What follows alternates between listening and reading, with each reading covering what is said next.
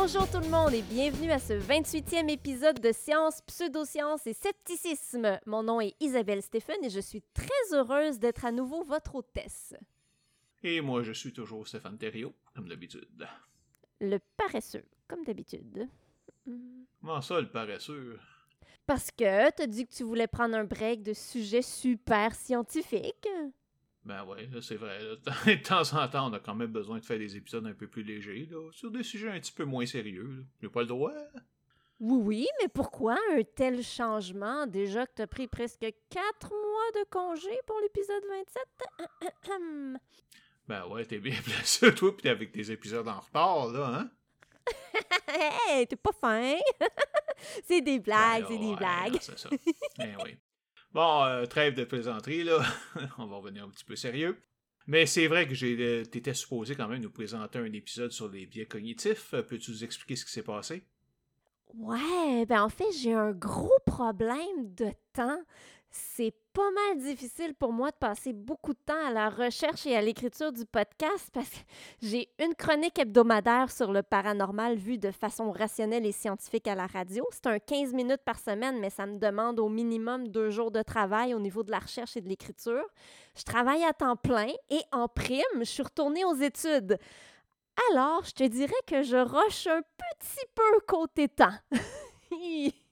Ouais, c'est ça. Donc, au bout du compte, là, finalement, on a décidé de passer directement à mon prochain épisode que j'avais déjà commencé sur le mystère des anciens astronautes.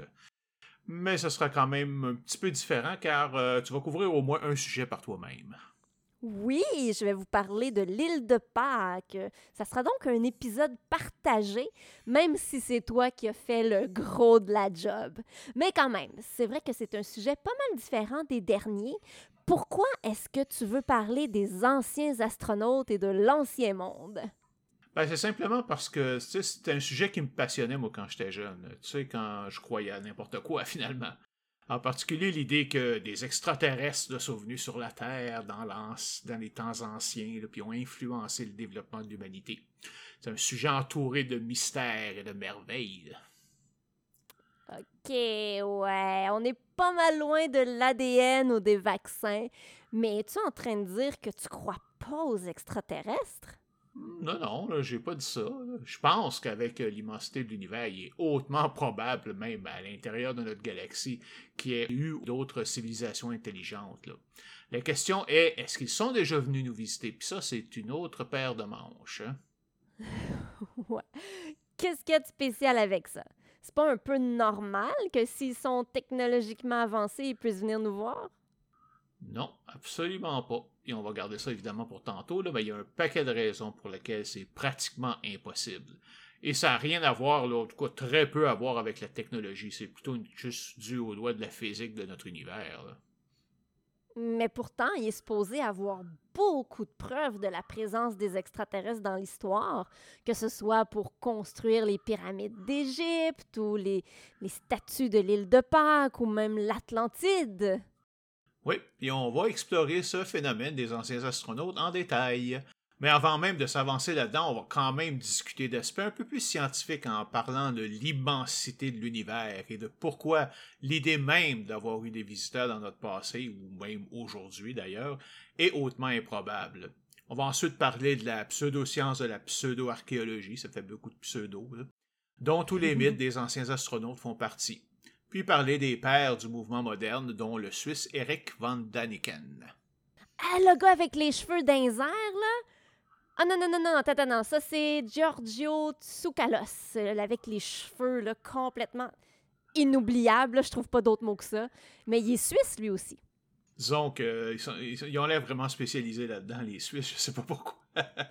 On va continuer en parlant de plusieurs des soi-disant lieux, bâtiments ou objets supposément créés par des extraterrestres, en particulier les lignes de Nazca, les grandes pyramides d'Égypte, comme tu disais, l'Atlantide ou Stonehenge et l'île de Pâques, en montrant que c'est finalement juste le fruit de paresse intellectuelle, de racisme eurocentriste et d'une mauvaise compréhension des civilisations passées. Il y en a vraiment juste cinq? Oh non, non, il y en a probablement des centaines, là, mais tu sais, pour le moment, on va se contenter des cinq parmi les plus importantes. On pourra peut-être revenir un jour pour couvrir d'autres lieux s'il y a quelque chose d'intéressant qu'on peut trouver. Excellent. Alors, euh, avant d'enchaîner avec la section sur la COVID-19, on va passer à mon processus de diagnostic d'autisme parce qu'il y a eu du nouveau. Ah bon? OK. Même ça surprend.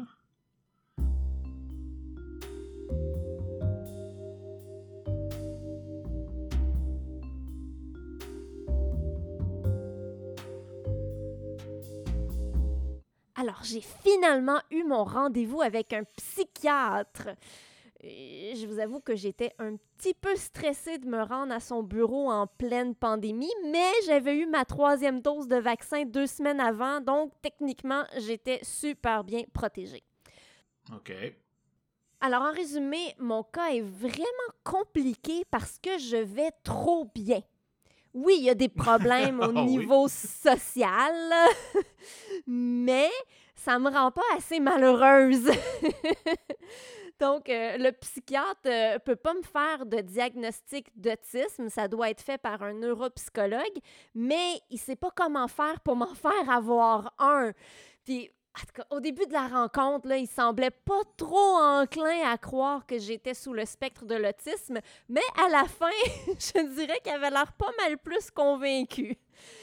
Par contre, on peut le comprendre dans le sens, euh, c'est vraiment pas évident quand on rencontre la première fois. Il faut vraiment que tu l'expliques comment ça fonctionne pour toi. Ben, c'est ça. Puis euh, il a essayé de me convaincre que c'était pas si nécessaire que ça d'avoir un diagnostic, étant donné que ben, je me suis adaptée puis que je vais vraiment bien. Mais moi, j'y tiens à mon diagnostic parce que je veux pas parler d'autisme sans pouvoir avoir la preuve que je le suis. Ah. Puis là, bon, il m'a dit que si j'arrive à avoir un rendez-vous avec un neuropsychologue, ça allait être très long, que j'allais être au bas complètement de la liste, étant donné que je suis pas dans une situation où j'ai besoin d'aide. Ouais, c'est autrement dit, c'est pas la veille. Ouais. Mais là, il reste le privé. Alors, euh, on va voir ce qui va se passer de ce côté-là. Alors maintenant, allons-y avec la section sur la COVID-19.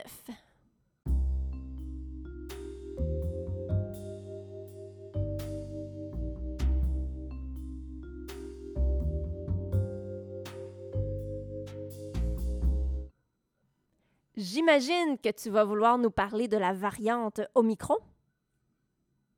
Ben un peu, mais en fait, on, on va pas trop s'y attarder, car on commence à avoir fait le tour.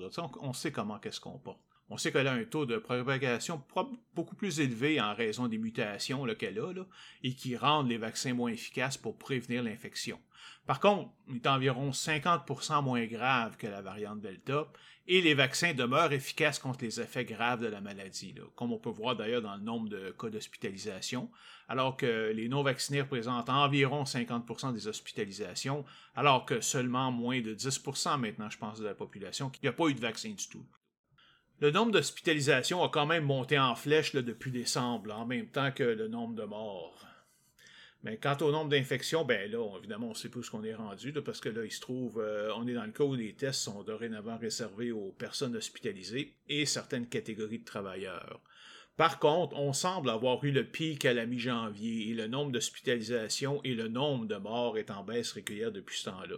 Si je regarde aujourd'hui, on est rendu à 2200 personnes hospitalisées en tout, alors qu'on était passé 3000, 3400 là, à peu près deux semaines à peine. Ben, côté euh, du nombre d'infections, euh, il y a eu des, euh, une recherche dernièrement, puis ça serait autour de 20 000, encore 20 000 par jour. On serait encore dans ces eaux-là. Alors, je trouve que c'est quand même élevé. Mais bon, on va quand même espérer que ça continue de descendre. Là. Au moins, les infections aussi virulentes, ont tendance à s'essouffler rapidement. Puis avec une dose de rappel, même le taux de protection contre l'infection remonte à 75 Il y a toutefois le petit frère d'Omicron qui fait son apparition un peu partout dans le monde. Il est maintenant au Québec et il est en train de surpasser le Omicron original dans certains pays. On ne sait pas encore si les gens infectés à l'Omicron vont être protégés contre son petit frère, ni si le vaccin va être moins efficace. Euh, on ne le sait pas. On a aussi une grosse interrogation à propos de l'Omicron et de la COVID longue et combien de temps les gens qui ont attrapé l'Omicron vont être protégés contre une prochaine infection. Il y a une étude préliminaire qui parlait d'un mois de protection, alors que la troisième dose du vaccin serait de 50 jours. Mais on ne sait pas encore, c'est des études préliminaires. Faut être prudent et garder ça en tête. En fait, il faut garder en tête qu'on ne le sait pas. Moi, personnellement, je ne veux pas prendre de chance, je veux pas l'attraper.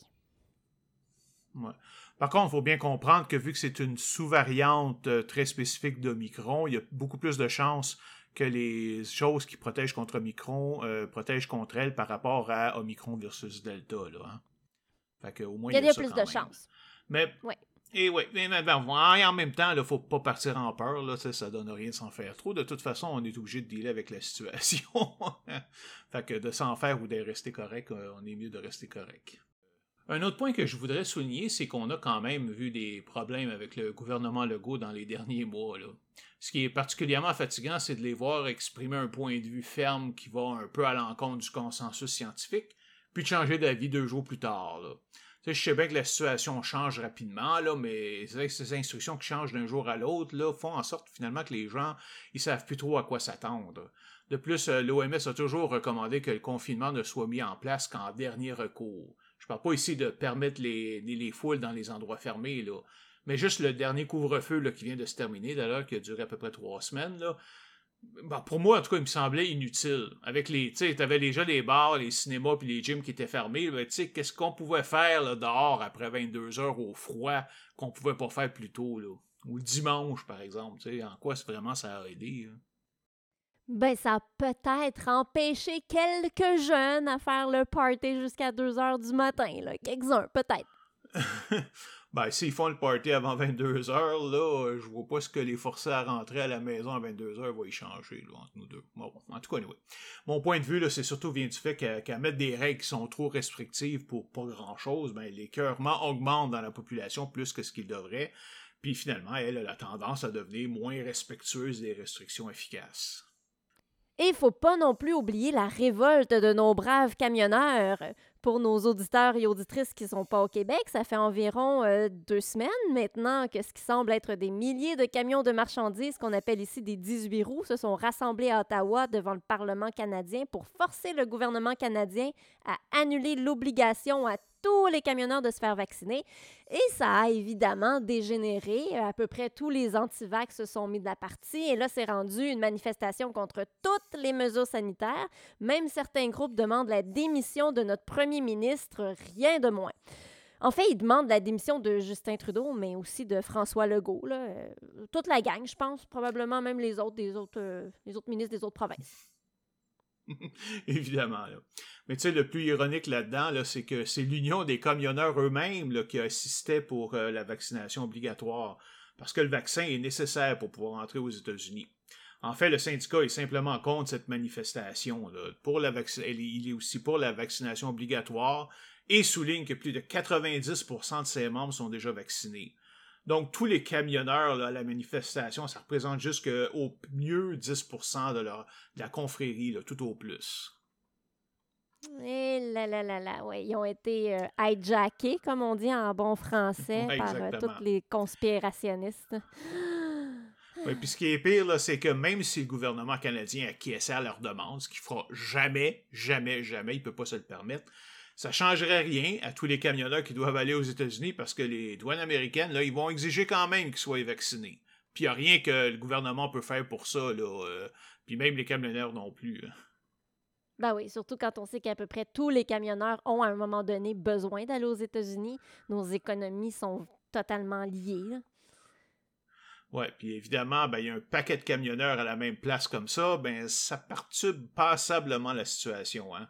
Imagine la pollution des camions avec le moteur euh, diesel allumé 24 heures par jour, le trafic complètement bouché à Ottawa, qui reste c'est quand même une petite ville, donc euh, le monde qui peut plus aller se promener, le trouble que ça cause aux marchands.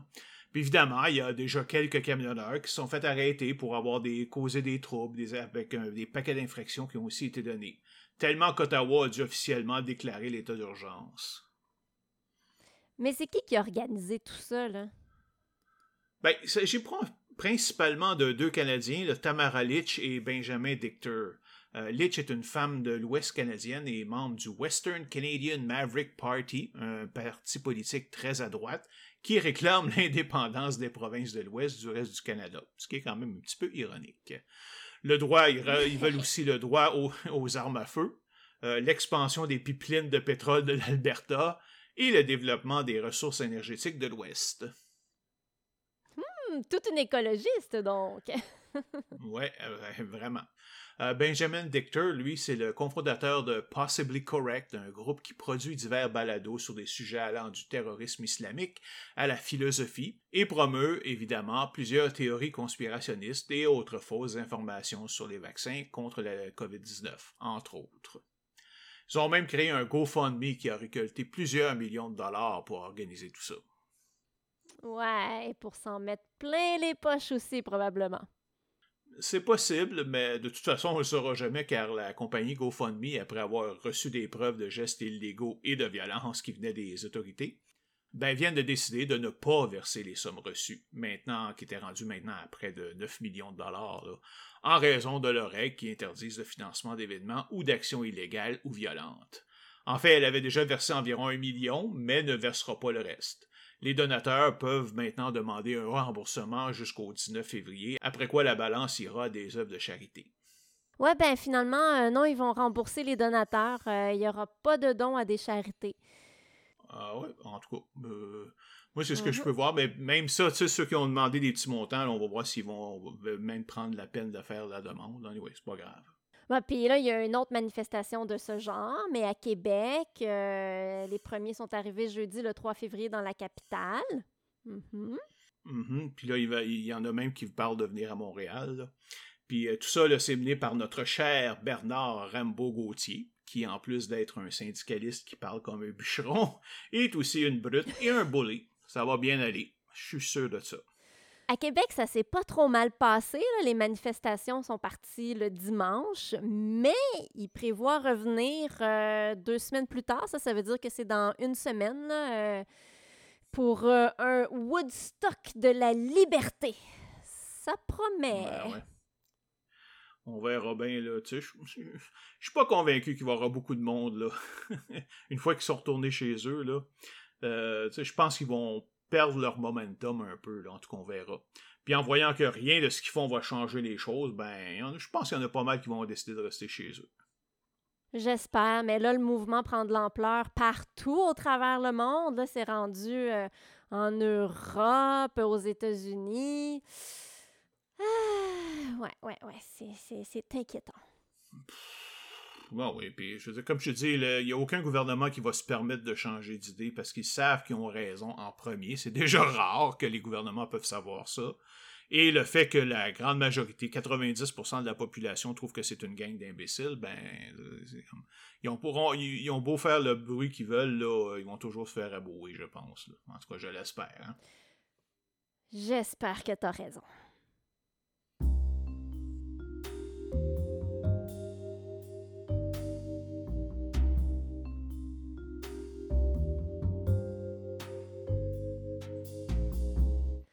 Passons donc maintenant à notre sujet principal, les anciens astronautes et les mystères de l'ancien monde. Comme d'habitude, on va commencer par une section un petit peu plus scientifique. Euh, bon, tu disais que tu voulais nous parler de la raison pour laquelle les extraterrestres ne sont probablement pas venus sur Terre dans le passé. Pourquoi? Ben, mon argument principal, c'est simplement que l'univers est grand. Très grand. Énormément grand tellement grand qu'on est incapable de bien qu'on réaliser grand. Tant que ça? Ouais, puis encore bien plus grand que ça. Tu sais, je vais essayer de vous donner une idée de l'échelle. Commençons donc juste par notre système solaire ici. Notre Terre mesure environ 12 500 km de diamètre. Hein. Le diamètre, ça c'est la distance en ligne droite d'un point sur l'équateur vers son point opposé de l'autre côté de la surface. La Lune, l'objet important le plus proche de la Terre, tourne autour en distance d'environ 385 000 km. C'est quand même une bonne marche. Oui, mais c'est littéralement la chambre d'à côté. La Terre se trouve à plus de 150 millions de kilomètres du Soleil. En comparaison, la planète la plus lointaine, Neptune, se trouve à environ 4,5 milliards de kilomètres du Soleil. Ouch! Mais même ça, c'est tout proche, parce que si on veut sauter à l'étoile la plus proche, les distances deviennent tellement grandes qu'on doit carrément changer d'unité de mesure. On sait aujourd'hui que la lumière se déplace à une vitesse d'environ 300 000 km par seconde. C'est vite en titi, ça? Oui, puis en fait, il y a littéralement rien qui puisse aller plus vite que ça dans notre univers. C'est la vitesse euh, absolue. Alors, on l'a utilisé pour créer une nouvelle échelle, la durée-lumière. Finalement, ça représente simplement la distance parcourue par la lumière pendant une certaine période de temps. Une minute lumière, par exemple, c'est la distance traversée par la lumière pendant une minute. La Terre est à 8 euh, minutes lumière du Soleil, alors que Jupiter est à 41,7 minutes lumière. Une heure lumière, elle, ben, c'est celle traversée par la lumière pendant une heure. Euh, Neptune, la plus loin, est à plus de 6,1 heures-lumière du Soleil. Et si on veut vraiment savoir le nombre de kilomètres que ça représente, ben, on a juste à convertir la durée de temps en secondes et de multiplier le total par 300 000. Maintenant, as-tu une petite idée à quelle distance se trouve la plus proche étoile, Proxima Centauri? À 4,2 années-lumière du Soleil. Euh. Loin? Très, très, très loin. Ben ouais. Comme 4,2 ans représente 132 511 680 secondes, la distance totale avec Proxima Centauri est donc ce nombre multiplié par 300 000, donc 39 trillions 753 milliards 504 millions et des poussières de kilomètres, approximativement. C'est encore plus loin que je m'imaginais. on, fait juste commencer encore. Notre galaxie, la Voie lactée, a un diamètre d'environ 105 000 années-lumière et contient environ 300 milliards d'étoiles. La galaxie la plus proche, Andromède, est à plus de 2 millions d'années-lumière. Quant à la grandeur de l'univers, on ne le sait pas, et on ne le saura probablement jamais. Tout ce qu'on sait, c'est que l'univers observable et de 13,8 milliards d'années-lumière, car c'est l'âge de l'univers. Et pourquoi on ne peut pas voir plus loin? Mais parce que quand on regarde un objet, ben, on le regarde dans le passé. Si je vois la lumière de Proxima Centauri dans le ciel, comme elle est à 4,2 années-lumière de nous, ça veut dire que sa lumière a mis plus de 4,2 ans à nous atteindre. Donc je la vois telle qu'elle était, voilà 4,2 ans. Ça vaut aussi pour n'importe quel objet. Par exemple, comme le Soleil est à 8 minutes lumière de la Terre, ben, quand je regarde le Soleil, je le vois comme il était voilà 8 minutes. S'il explosait aujourd'hui, maintenant, à ce moment précis, ça nous prendrait 8 minutes pour le savoir. OK, mais j'imagine que si on avait, je sais pas, un vaisseau spatial dans le coin, là, il pourrait nous prévenir à l'avance? Ben que je suis pas, pas sûr de ce que ça donnerait, là. Ben, on pourrait le penser, mais non. Disons que ce vaisseau se trouve à, je sais pas moi, deux minutes mes lumières du Soleil. Donc, oui, elle va détecter l'explosion six minutes avant nous. Mais il n'y a physiquement aucun moyen pour elle de nous prévenir à l'avance, car rien ne va plus vite que la lumière. En fait, elle serait incapable de nous avertir, car ça voudrait dire qu'elle peut voir la lumière avant que l'explosion l'atteigne, ce qui n'est pas le cas, parce qu'elle va être atteinte en même temps que l'explosion et la lumière. Et même s'il pouvait nous envoyer une communication, par exemple en supposant que sa propre destruction n'est pas instantanée, ben celle-ci nous arriverait six minutes plus tard, donc quelques secondes après les rayons du soleil qui explosent. Wow, c'est capoté! Et ben, c'est pour ça qu'on dit qu'un événement qui se passe quelque part dans l'univers n'existe pas pour nous tant que sa lumière ne nous est pas parvenue. Peut-être que le trou noir géant au centre de la galaxie a déjà explosé il y a plus de 50 000 ans et que la Voie lactée est en train de se déchirer, mais on ne le saura que dans 2500 ans approximativement. Jusqu'à ce moment-là, cette explosion n'existe pas pour nous. OK. Mais là, c'est quoi le rapport avec notre question sur les extraterrestres? Ah, je vais venir. Euh, faites-en pas. OK, ben je comprends que notre galaxie est immense, mais tu dis qu'elle a quand même 300 milliards d'étoiles. Chacune peut avoir de zéro à des dizaines de planètes qui tournent autour. Ça fait quand même beaucoup de possibilités pour que des civilisations extraterrestres se développent. Absolument. c'est pour ça que je dis qu'il n'y a aucun vraiment scientifique sérieux qui pense qu'il n'y a pas de civilisation extraterrestre. D'ailleurs, en 1961, euh, Frank Drake, un astronome et astrophysicien américain, a construit sa fameuse équation qui porte son nom et qui sert à identifier les facteurs importants qu'il faut considérer pour calculer les chances qu'une vie intelligente se soit développée dans la galaxie et dans une bande de temps précise pour qu'on puisse euh, communiquer avec elle. Il compte euh, les facteurs suivants. Donc, le taux moyen de formation d'étoiles dans notre galaxie, parce que c'est constant, il y a toujours des nouvelles étoiles qui se créent la fraction de ces étoiles qui ont des planètes, le nombre moyen de planètes qui ont le potentiel de supporter la vie, c'est-à-dire que je trouve juste à la bonne distance du Soleil pour être ni trop chaude ni trop froide, la proportion de ces planètes sur lesquelles la vie s'est effectivement développée, la proportion des planètes avec de la vie qui ont développé une vie intelligente et une civilisation, la proportion des civilisations qui ont développé une technologie pouvant émettre des signaux qu'on peut détecter, et la période de temps pendant laquelle cette civilisation va émettre des signaux pour qu'on soit en mesure de les détecter. Des valeurs euh, sont ensuite attribuées à chacun de ces facteurs-là, puis on les multiplie tous ensemble, et ça nous donne un nombre de civilisations possibles. Hey, c'est super! Puis ça donne quoi? En fait, on ne le sait pas du tout. Car bien que certains facteurs soient connus, il y a plusieurs autres qui ne sont pas du tout, et on n'a franchement aucune idée comment les évaluer.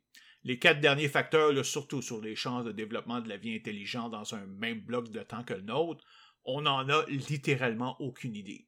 Si on est pessimiste, on peut arriver à la conclusion que l'humanité est la seule civilisation intelligente dans la galaxie ou même dans l'univers. Si on est optimiste, ben là, on peut se retrouver avec des millions de civilisations dans la Voie lactée en ce moment même. De plus, plusieurs de ces facteurs supposent que seule une vie comme la nôtre est possible, alors que rien, rien ne force ça. Là. On a déjà ici même sur Terre des organismes qui sont capables de, se développer dans des conditions qui ressemblent à des lunes de Jupiter. Et on soupçonne la présence d'eau sur plusieurs astres du système solaire, euh, dont Mars, ou en tout cas dans, dans, son passé, Europa, un satellite de Jupiter, et Enceladus, un satellite de Saturne. OK, donc ça veut pratiquement rien dire. Ben effectivement, puis Drake lui-même a bien fait comprendre qu'il avait créé cette équation juste pour stimuler la créativité des participants à la première réunion du groupe SETI, le Search for Extraterrestrial Intelligence. Il voulait aussi surtout donner une idée des paramètres importants qu'il fallait considérer. Il n'a jamais lui-même donné d'ailleurs de, valeur à ces différentes variables. L'élément distance est, je pense, assez facile à comprendre, mais la notion de temps, la dernière, est aussi importante et mal comprise en général. Le problème est qu'on n'a aucune idée de la durée d'une civilisation moderne capable d'émettre des signaux et de les percevoir. On n'a littéralement aucun autre exemple que la nôtre. Évidemment, ben, on est en plein dedans, là, on n'est pas fini. Donc, on n'a aucune idée quand elle va se terminer. Mais avec des possibilités pour une civilisation de s'autodétruire plus sa technologie avance, ben, il y a matière à penser que c'est peut-être pas si long que ça, du moins à l'échelle de l'univers. Mais même si on se donne, mettons, 10 euh, 000 ans, ça reste une goutte d'eau dans la vie de la Terre, qui a environ 5 milliards d'années. Si on veut être capable de communiquer avec cette civilisation, elle doit se trouver dans un rayon de 5000 années-lumière tout au plus. 5000 ans pour que notre message s'y rende, puis un autre 5000 ans pour que leur réponse soit reçue. Quant à simplement entendre un signal venant d'une autre planète, comme on n'est capable d'écouter que depuis environ une soixantaine d'années avec les radiotélescopes, ben le signal d'une civilisation doit avoir été émis quelque part à un moment bien précis dans le passé, dépendant de sa, de sa distance, pour qu'on puisse le percevoir aujourd'hui. OK, mais je trouve que tu es un peu pessimiste avec ton 10 000 ans. Là. L'Homo sapiens est apparu, voilà, quand même 300 000 ans. Alors, il y a des chances qu'on soit là encore pour un long moment. Ouais, je reconnais ton petit côté optimiste. Oh.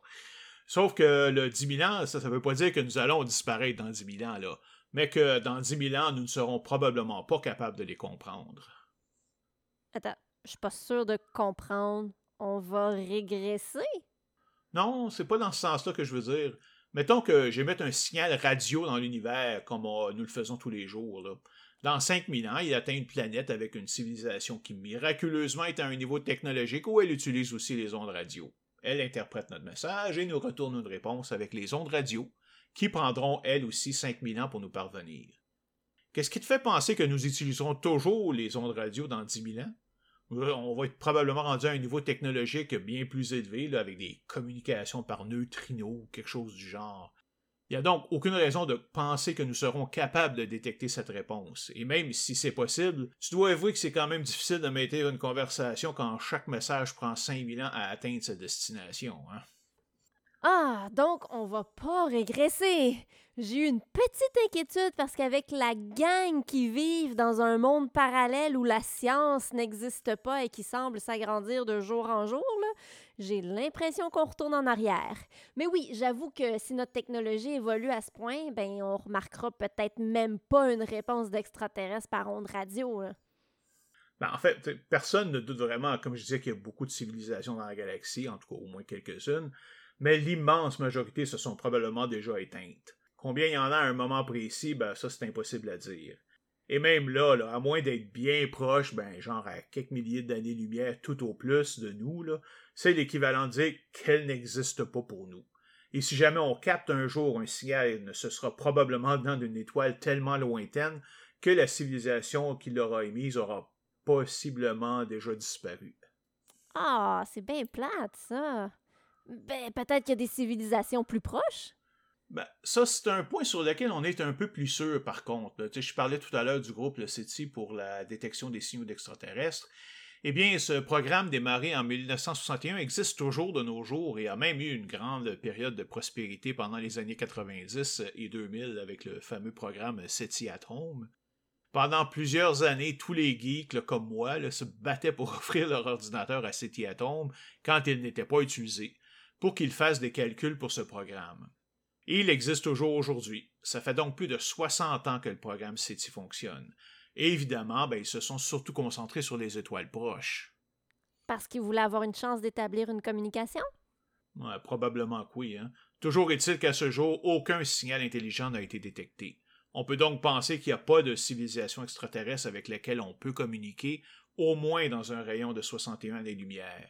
Évidemment, ça ne veut pas dire qu'il n'y en a jamais eu ou qu'il n'y en aura jamais, mais on ne le saura pas. Mais quelque chose qui me chicote. Tout ce raisonnement part du principe que rien peut aller plus vite que la vitesse de la lumière. Qui nous dit que c'est vraiment vrai? Bon, euh, je vais revenir sur cette idée-là, mais admettons. Le problème est que nous, aujourd'hui, on en est complètement incapable. Donc, même si une autre civilisation est capable de se transporter instantanément d'une étoile à l'autre, ça n'empêchera pas notre signal de prendre 5000 ans pour leur arriver. Donc, ils n'arriveront pas avant 5000 ans. Peut-être qu'ils ont pu détecter un message qu'on a envoyé voilà 5000 ans? Ouais, mais dans ce cas, il faudrait que tu m'expliques comment on a pu faire ça, car la technologie pour envoyer un message dans l'espace n'est apparue que dans les années 40. Si je me souviens bien, le premier message était la retransmission d'un discours d'Adolf Hitler. Pas vrai? La première image que les extraterrestres vont avoir de nous est celle du plus grand criminel de l'histoire, mais c'est épouvantable. Ouais, mais bon, c'est pas vraiment grave, car ils comprendront pas ces paroles et n'auront aucun contexte pour interpréter ces actions, quand même. Le point que je veux dire, c'est qu'avec plus de 300 milliards d'étoiles dans la galaxie et aucun moyen de savoir à l'avance que nous existons, car nous n'avions pas la technologie nécessaire pour émettre des signaux dans l'espace, c'est quoi les chances qu'une civilisation extraterrestre ait choisi dans le passé par hasard notre système solaire pour venir passer une petite fin de semaine?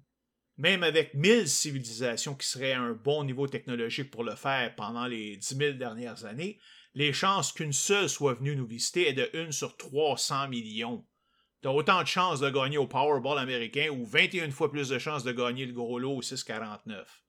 Bon, c'est mieux que ça, car la section habitable de la galaxie ne couvre qu'une partie de son volume, là, mais ça demeure extrêmement improbable. Et les chances que plus d'une civilisation nous ait découverte par hasard, ben, ça, c'est pratiquement nul, à moins qu'ils se parlent entre eux autres. Ouais, ben peut-être que dans 50 000 ans, on aura plus de chances, puisque notre signal aura eu le temps de parcourir 50 000 années-lumière. Mais comme tu disais, ben il y a bien des chances qu'on n'existe plus à ce moment-là. Mm-hmm. Dernier point sur la possibilité de voyager plus vite que la lumière. Évidemment, c'est un artefact de la littérature, du cinéma et des émissions de science-fiction, parce que, bon, avouons-le, c'est cool d'avoir des extraterrestres, de visiter des planètes, etc., même s'ils nous ressemblent beaucoup. Il y a quelques types de transports plus rapides que la lumière qu'on peut y trouver, comme euh, les Warp Drive de Star Trek, le saut en hyperespace de Star Wars Babylon 5, ou le saut instantané de la série Fondation ou de The Expense. Mais entendons-nous, ils ont été simplement inventés pour l'occasion, ou sont au mieux basés sur de simples conjectures. Seuls les trous de verre de Deep Space Nine et de Farscape sont basés de façon très hum, rudimentaire sur des théories de la physique, mais l'idée d'un trou de verre stable n'a aucune base dans la réalité. Certains mentionnent également la possibilité d'entrer dans un trou noir pour passer dans d'autres dimensions, mais premièrement, ce ne sont que de pures spéculations, et deuxièmement, tout vaisseau serait instantanément détruit par les forces gravitationnelles du trou bien avant de pouvoir y pénétrer. Donc, même si c'était possible par une manière qu'on ne comprend pas, vu que notre signal va les atteindre juste dans 5000 ans, ça ne nous aidera pas à les accueillir aujourd'hui, sauf s'ils sont capables de voyager dans le temps. En fait, il y a une hypothèse, j'appellerais même pas ça une théorie, qui dit que si on réussit à aller plus vite que la lumière, alors on va effectivement retourner dans le temps. Mais en fait, cette possibilité pourrait occasionner tellement de troubles avec la réalité qu'il serait très surprenant, pour le moins, c'est le moins qu'on peut se dire, que les lois de l'univers le permettent. Puis en fait, les lois actuelles de l'univers ne le permettent pas. Ben justement, on va arrêter ça ici car dans notre prochain épisode, on va parler du voyage dans le temps. Tu auras tout le temps de parler de tout ça. OK, oui, t'as raison.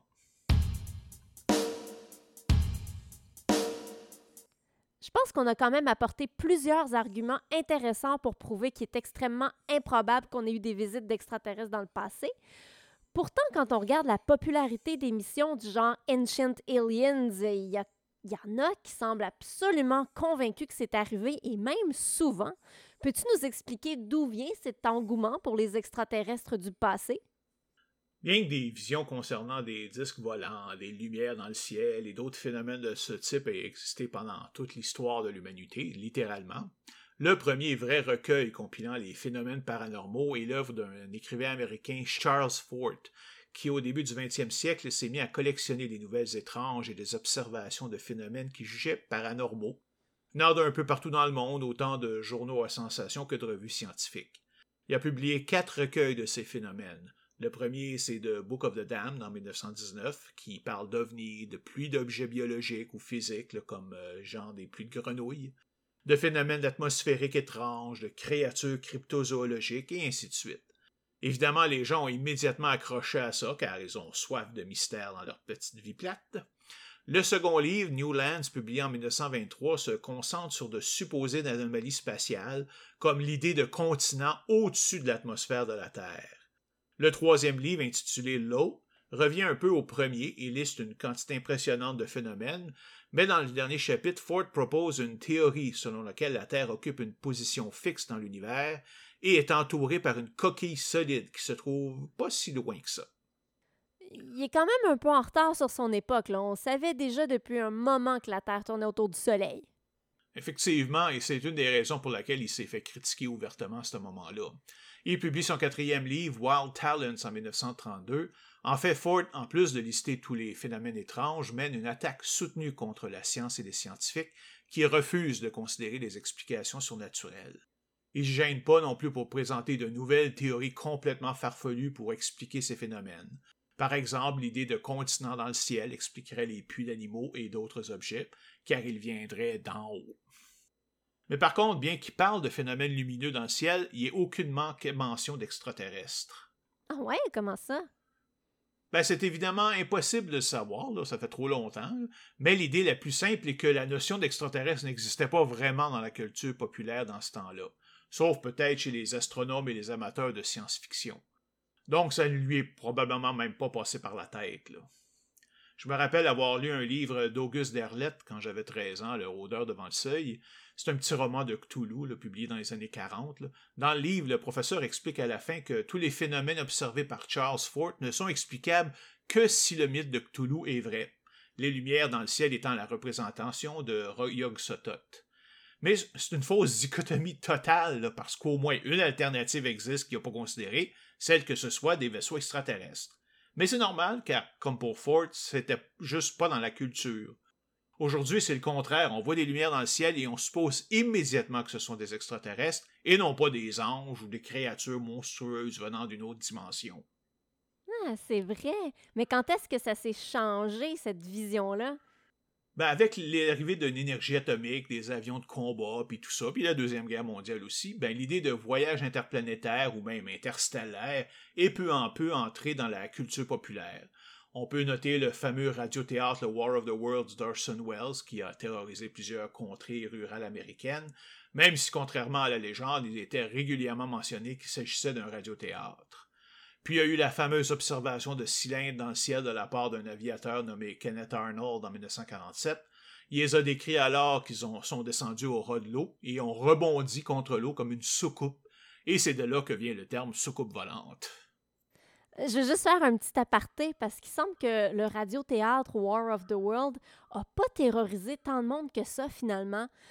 On n'a aucune preuve d'une panique généralisée. On parle de quelques milliers de personnes qui se seraient laissées prendre et non pas des millions de personnes.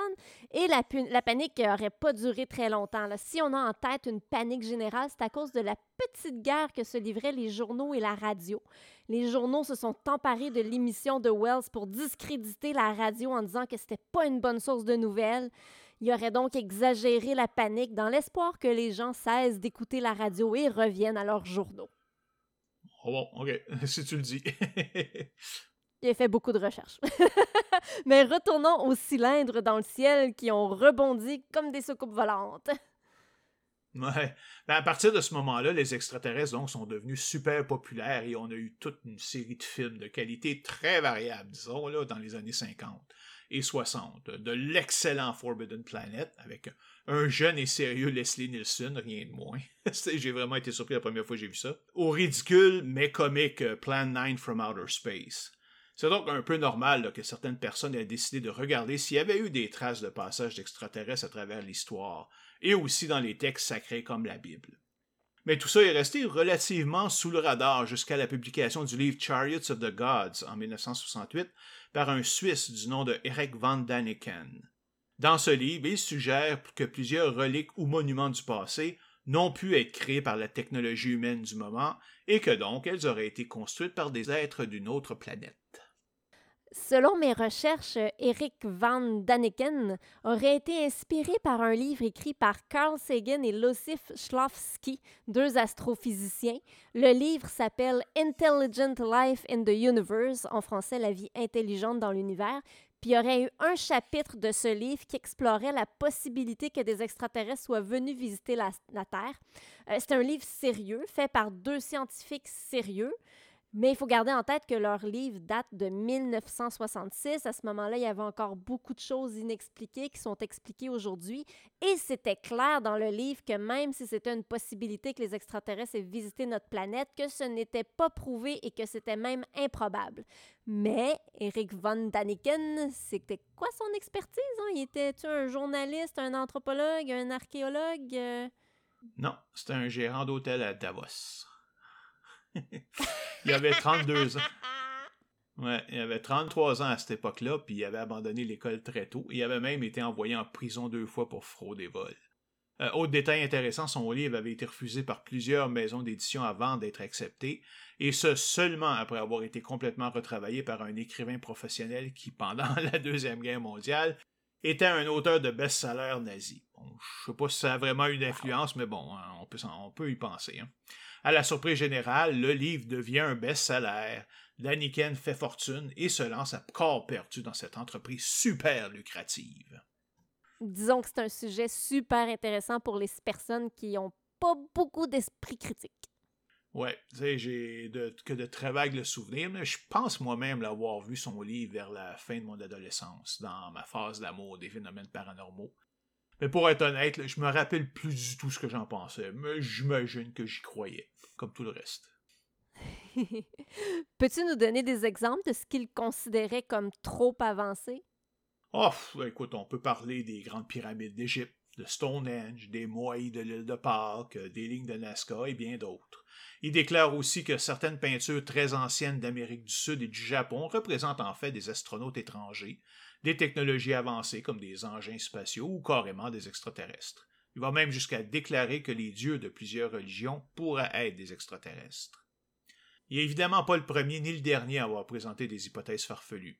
En fait, il y en a tellement qu'on a créé une branche de pseudosciences juste pour elle qu'on appelle pseudo-archéologie. Une pseudoscience qui est l'interprétation du passé en dehors des normes de l'archéologie scientifique et qui refuse des méthodes typiques de collection des évidences et des méthodes analytiques rigoureuses pour interpréter les artefacts, sites et matériaux découverts. Contrairement à la science de l'archéologie, les pseudo-archéologues n'hésitent pas à faire intervenir le surnaturel dès que quelque chose qui semble complexe est découvert. Hmm, ça ressemble beaucoup au design intelligent parce que dès que quelque chose qui semble complexe est découvert, eux autres disent tout de suite c'est Dieu qui l'a fait.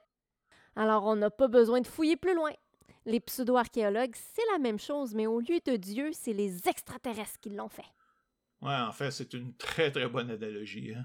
Et comme les E.T. sont responsables de tout, ben, on n'a pas à fouiller plus loin, puisque ça demeurera toujours inexplicable. Une chance que les scientifiques refusent ces explications et continuent leur recherche. Hein.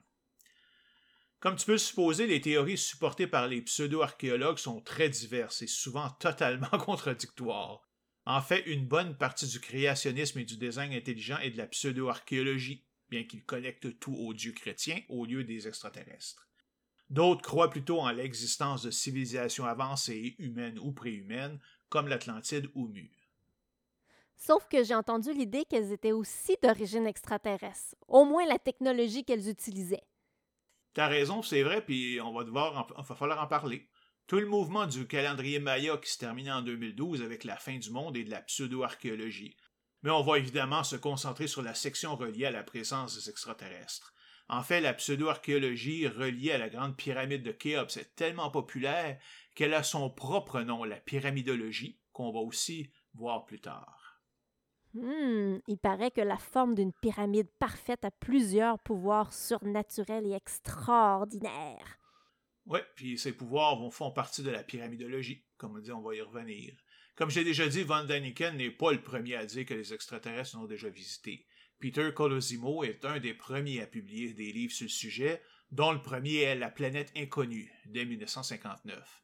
Il a également publié Timeless Hurt en 1964 et Not of This World en 1969. Il était également un prolifique auteur de science-fiction jusqu'à sa mort en 1984. Deux journalistes français, Louis Powells et Jacques Berger, ont publié Le Matin des magiciens en 1963, un ouvrage rempli de pseudo-archéologie, pseudo-histoire, ufologie, occultisme du régime nazi, etc., alchimie, philosophie spirituelle. Un article de Jazzo Colavito dans la revue Skeptics en 2004 a en fait conclu que les idées exprimées dans le livre sont tellement semblables aux œuvres de Howard Philip Lovecraft, en particulier les nouvelles de Call of Toulouse et At the Mountains of Madness, que les auteurs s'en sont certainement inspirés.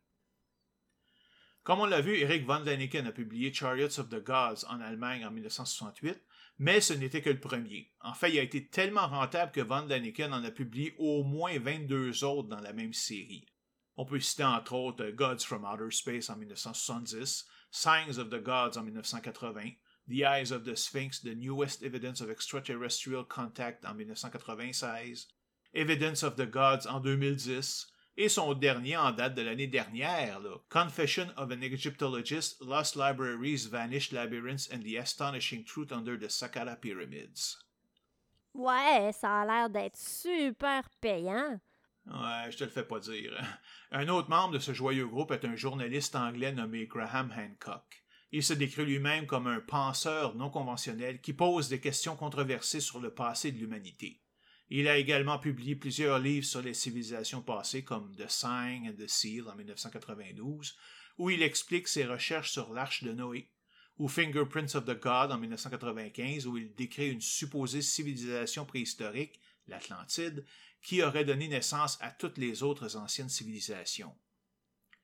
Dans ses livres, il propose entre autres une connexion entre les piliers du temple de Salomon et les tours jumelles du World Trade Center, et entre l'étoile de David et le Pentagone, comme si le juif avait, inventé la forme pentagonale à cinq côtés. Hein.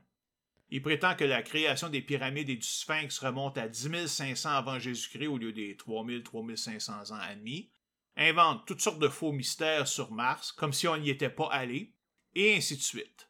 Une de ses théories préférées est qu'il y a une corrélation entre la position des trois grandes pyramides d'Égypte et les trois étoiles qui forment la ceinture d'Orion. OK, comment il a fait ça? Bah, il a juste reproduit les trois étoiles sur une carte des pyramides. Il a vu que ça matchait pas trop pire. OK, c'est tout? Ben oui, c'est tout. Qu'est-ce que tu veux de plus? Inutile de dire qu'un tel alignement doit se retrouver à des centaines, sinon des milliers de places sur la planète par pur hasard. Mais pour une raison qu'on ignore, celle celui avec la... ces trois pyramides-là est significatif. Une quatrième personne assez célèbre dans ce domaine est Zechariah Sitchin, un journaliste américain né en Azerbaïdjan. Sa proposition principale est que l'ancienne civilisation sumérienne qui a inventé l'écriture a été créée par les Anunnaki, une race extraterrestre venant d'une planète au-delà de Neptune, qui est appelée Nibiru. Hé, je connais ça, Nibiru. C'était une des prophéties de la fin du monde. Là, on dit qu'elle allait quitter son orbite pour venir se fracasser sur la Terre. Ben oui, ils se volent toutes leurs idées. Selon Sitchin, Nibiru est sur une énorme orbite écliptique autour du Soleil et ne pénètre le système solaire qu'à toutes les 3600 ans. Il clame qu'il existait une autre planète entre Mars et Jupiter qu'il a nommée Tiamat, avec laquelle Nibiru est entré en collision, ce qui aurait causé la création de la ceinture d'astéroïdes. Et plus ridicule encore, la Terre elle-même. Enfin, on se demande pourquoi euh, Nibiru elle-même n'aurait pas été détruite à ce moment-là. Hein? Il prétend également que Pluton était originellement un satellite de Saturne, mais que la gravité l'a projeté aux confins du système solaire. La gravité de quoi? Je sais pas, parce que même le Soleil est loin d'être assez massif pour avoir cet effet-là à cette distance-là. Pour en revenir aux Anunnaki, ils seraient arrivés sur Terre plus de 500 000 ans pour miner de l'or et auraient créé l'Homo erectus par fertilisation in vitro pour servir d'esclaves mineurs. Évidemment, c'est pas important que les premiers Homo erectus datent d'environ 2 millions d'années, donc bien avant. Ils auraient aussi créé les grandes pyramides et toutes les autres structures complexes de l'ancien monde, parce qu'évidemment, les humains n'en étaient pas capables. Ils leur ont montré l'agriculture. Sitchin a même prédit leur retour en 2012, en conjonction avec la fin du calendrier Maya, mais comme tu le dis si bien, c'est pas arrivé. Voilà. Ce qui est comique est que David Icke pense que les hommes lézards qui contrôlent l'humanité sont en fait les Anunnaki de Sitchin. Mais comment on peut les prendre au sérieux? Ils lancent un paquet d'idées farfelues en l'air ou dans leurs livres, mais fournissent jamais aucune preuve sérieuse. En plus, je remarque qu'aucune de ces personnes n'est un vrai archéologue ou même un vrai scientifique. Ce sont tous des journalistes ou comme Daniken, un gérant d'hôtel. Ils savent même pas c'est quoi une preuve scientifique. Ouais, je suis parfaitement d'accord avec toi, là. Sauf que les gens sont passionnés par ce genre de mystère, euh, comme je l'étais lors de mon adolescence. C'est l'impression d'entrer dans un monde différent de celui de tous les jours, où n'importe quoi peut se produire, en autant que c'est pas nous. On est correct avec ça. Euh, ils en redemandent et les pseudo-archéologues n'ont rien qu'à imprimer un nouveau livre rempli de stupidité pour remplir leur poche. Et là, ça a migré des livres à des séries télévisées comme Ancient Aliens. Oui, mais en fait, c'est pas la première à traiter le sujet. Tout a commencé en 1973 par deux émissions spéciales aux États-Unis, In Search of Ancient Astronauts et In Search of Ancient Mysteries, puis une troisième en 1975, The Outer Space Connection, une trilogie de documentaires, entre guillemets, sur la présence des extraterrestres dans l'histoire, basée sur Chariots of the Gods de Van Daniken. Cela a même mené à la création de l'émission hebdomadaire In Search of de 1977 à 1982, puis 2002, puis 2018, qui couvrait toutes sortes de phénomènes paranormaux. Mais évidemment, la championne de tout ça reste la série Ancient Aliens sur le History Channel, qui a commencé en 2009 et qui continue à ce jour. En date d'août 2021, elle comportait 17 saisons et plus de 200 épisodes avec l'homme à la chevelure hirsute, Giorgio Tsoukalos. Lui est diplômé en information sportive et communication. Je dis ça de même. Ouais, puis il ressemble à un Centauri de Babylon 5 avec ses cheveux. Mais je pense que la plus grande ironie est que ça se trouve sur le History Channel. C'est un, un canal télé qui est supposé se concentrer à l'histoire. Ils ont d'ailleurs perdu toute crédibilité avec ça, même si c'est resté plus populaire. C'est donc plus de 200 épisodes sur les visites des extraterrestres dans le passé? Pas complètement. Il y a quand même quelques épisodes qui parlent d'autres sujets. mais la très grande majorité, oui. Je me suis amusé à faire un inventaire informel des épisodes juste pour voir, et il y a quatre grandes constatations que j'ai pu faire. Premièrement, tout événement, lieu ou phénomène le moindrement important est dû aux extraterrestres. Il est clair que nos ancêtres, même s'ils avaient le même cerveau que nous autres, n'avaient pas la moindre créativité, la moindre ingénuité, la moindre initiative ou capacité d'adaptation. Deuxièmement, tout ce que nos ancêtres ont écrit ou dessiné était rigoureusement vrai, ils étaient totalement dépourvus d'imagination et n'inventaient jamais d'histoire. Troisièmement, plusieurs des récits se contredisent de façon flagrante et ridicule. Mais ce n'est jamais un problème. J'ai vu au moins quatre épisodes avec des explications différentes sur l'origine de l'espèce humaine, car évidemment, nous avons été créés par des E.T., c'est sûr. Et finalement, notre quatrième point, notre Terre était un vrai carrefour de la galaxie avec des visiteurs de Sirius, de la constellation d'Orion, de Nibiru, de Mars, etc. En tant qu'espèce, il y en a eu de toutes les sortes, que ce soit des reptiliens, les gris, les enfants des étoiles, les Elohim et même possiblement, peut-être, des êtres humains venant du futur. Juste pour s'amuser un peu, euh, peux-tu nous donner des exemples de ce que tu veux dire quand tu dis qu'ils sont responsables de tout? OK. Tiens-toi bien, on part. Donc, les extraterrestres ont orchestré tous les événements marquants de l'histoire de la Terre, comme les grandes extinctions, la disparition des dinosaures pour faire place à l'humain, même si finalement ça a pris 65 millions d'années encore pour que ça se fasse, la création de l'humanité elle-même, des religions, etc. Ils sont aussi responsables de toutes les grandes épidémies, des grands désastres naturels comme le déluge, qui a évidemment jamais eu lieu, et de meurtres de masse comme Evans Gate et lors du Temple solaire.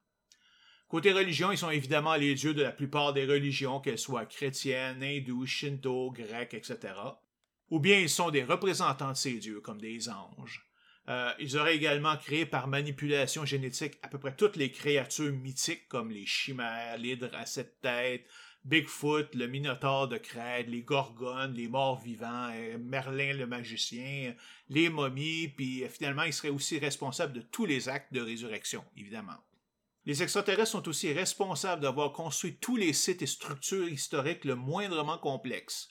On peut parler ici des grandes pyramides d'Égypte, comme on le fait depuis le début, la civilisation de Sumer et les Anunnaki, Stonehenge, le Sphinx, les Moai de l'île de Pâques, les ruines de Sacsayhuaman, Machu Picchu, les pyramides de Teotihuacan, la plaine de Nazca et Eldorado en Amérique du Sud, les pierres de Karnak en France, le mont du Temple à Jérusalem et la pierre de Kaaba à la Mecque, les temples de Vijayanagara en Inde, Puma Punku en Bolivie, Angkor au Cambodge, le Triangle des Bermudes et bien d'autres places.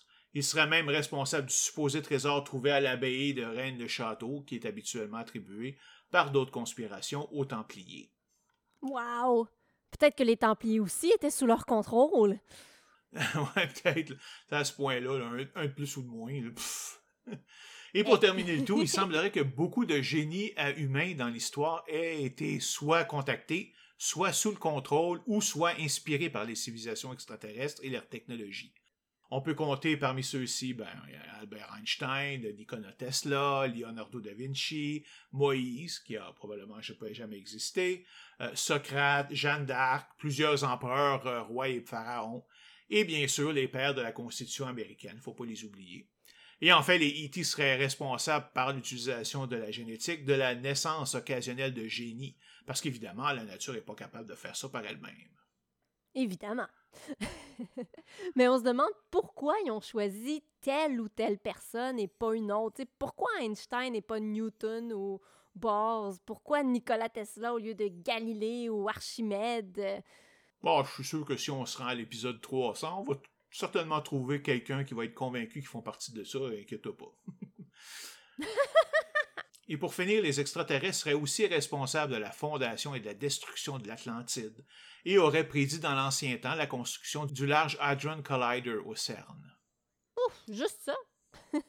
ben oui, juste ça. Et c'est pas un inventaire complet. Évidemment, dans ces émissions, pratiquement aucune place est laissée au point de vue sceptique pour réfuter les pseudo-preuves présentées. Et ça, c'est quand il y en a. Hein. La plupart du temps, c'est juste un paquet de spéculations qui n'ont aucune base solide. En fait, c'est pas vrai ce que je viens de dire. À partir de la douzième saison, ils ont commencé à examiner les preuves de façon plus scientifique. Et à chaque fois, ben, les résultats ont été non concluants. Mais pas impossible. Non, parce que la science ne peut pas vraiment prouver que quelque chose est impossible. Au mieux, elle peut dire qu'il n'y a rien qui le prouve dans l'état actuel des connaissances. Par contre, ça veut aussi dire qu'il n'y a pas de raison de considérer cette explication comme euh, vraie.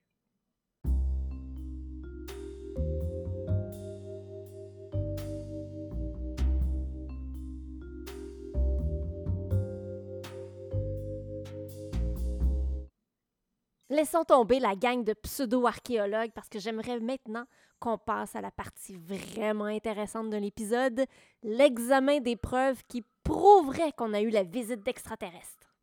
Ouais, ça, ça devrait être la section la plus intéressante, effectivement.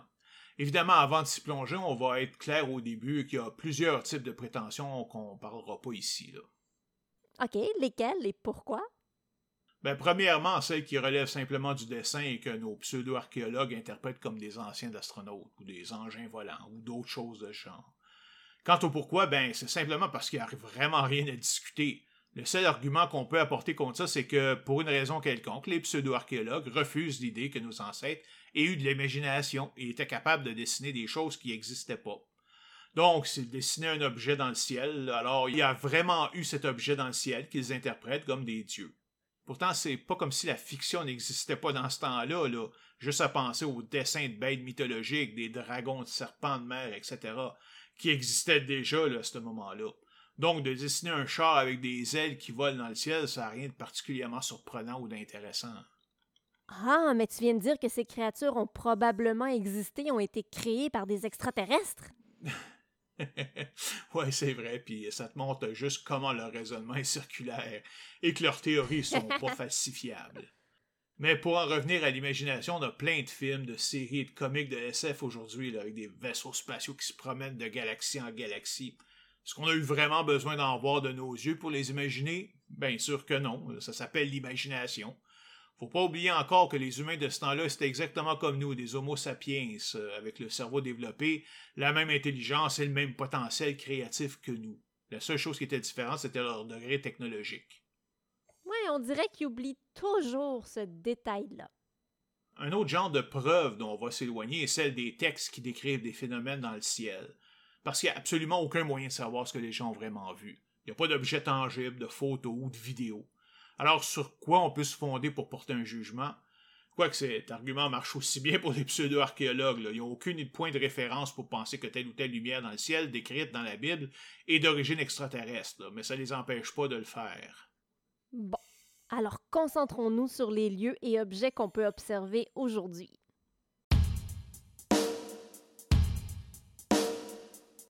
Commençons donc par les dessins du désert de Nazca.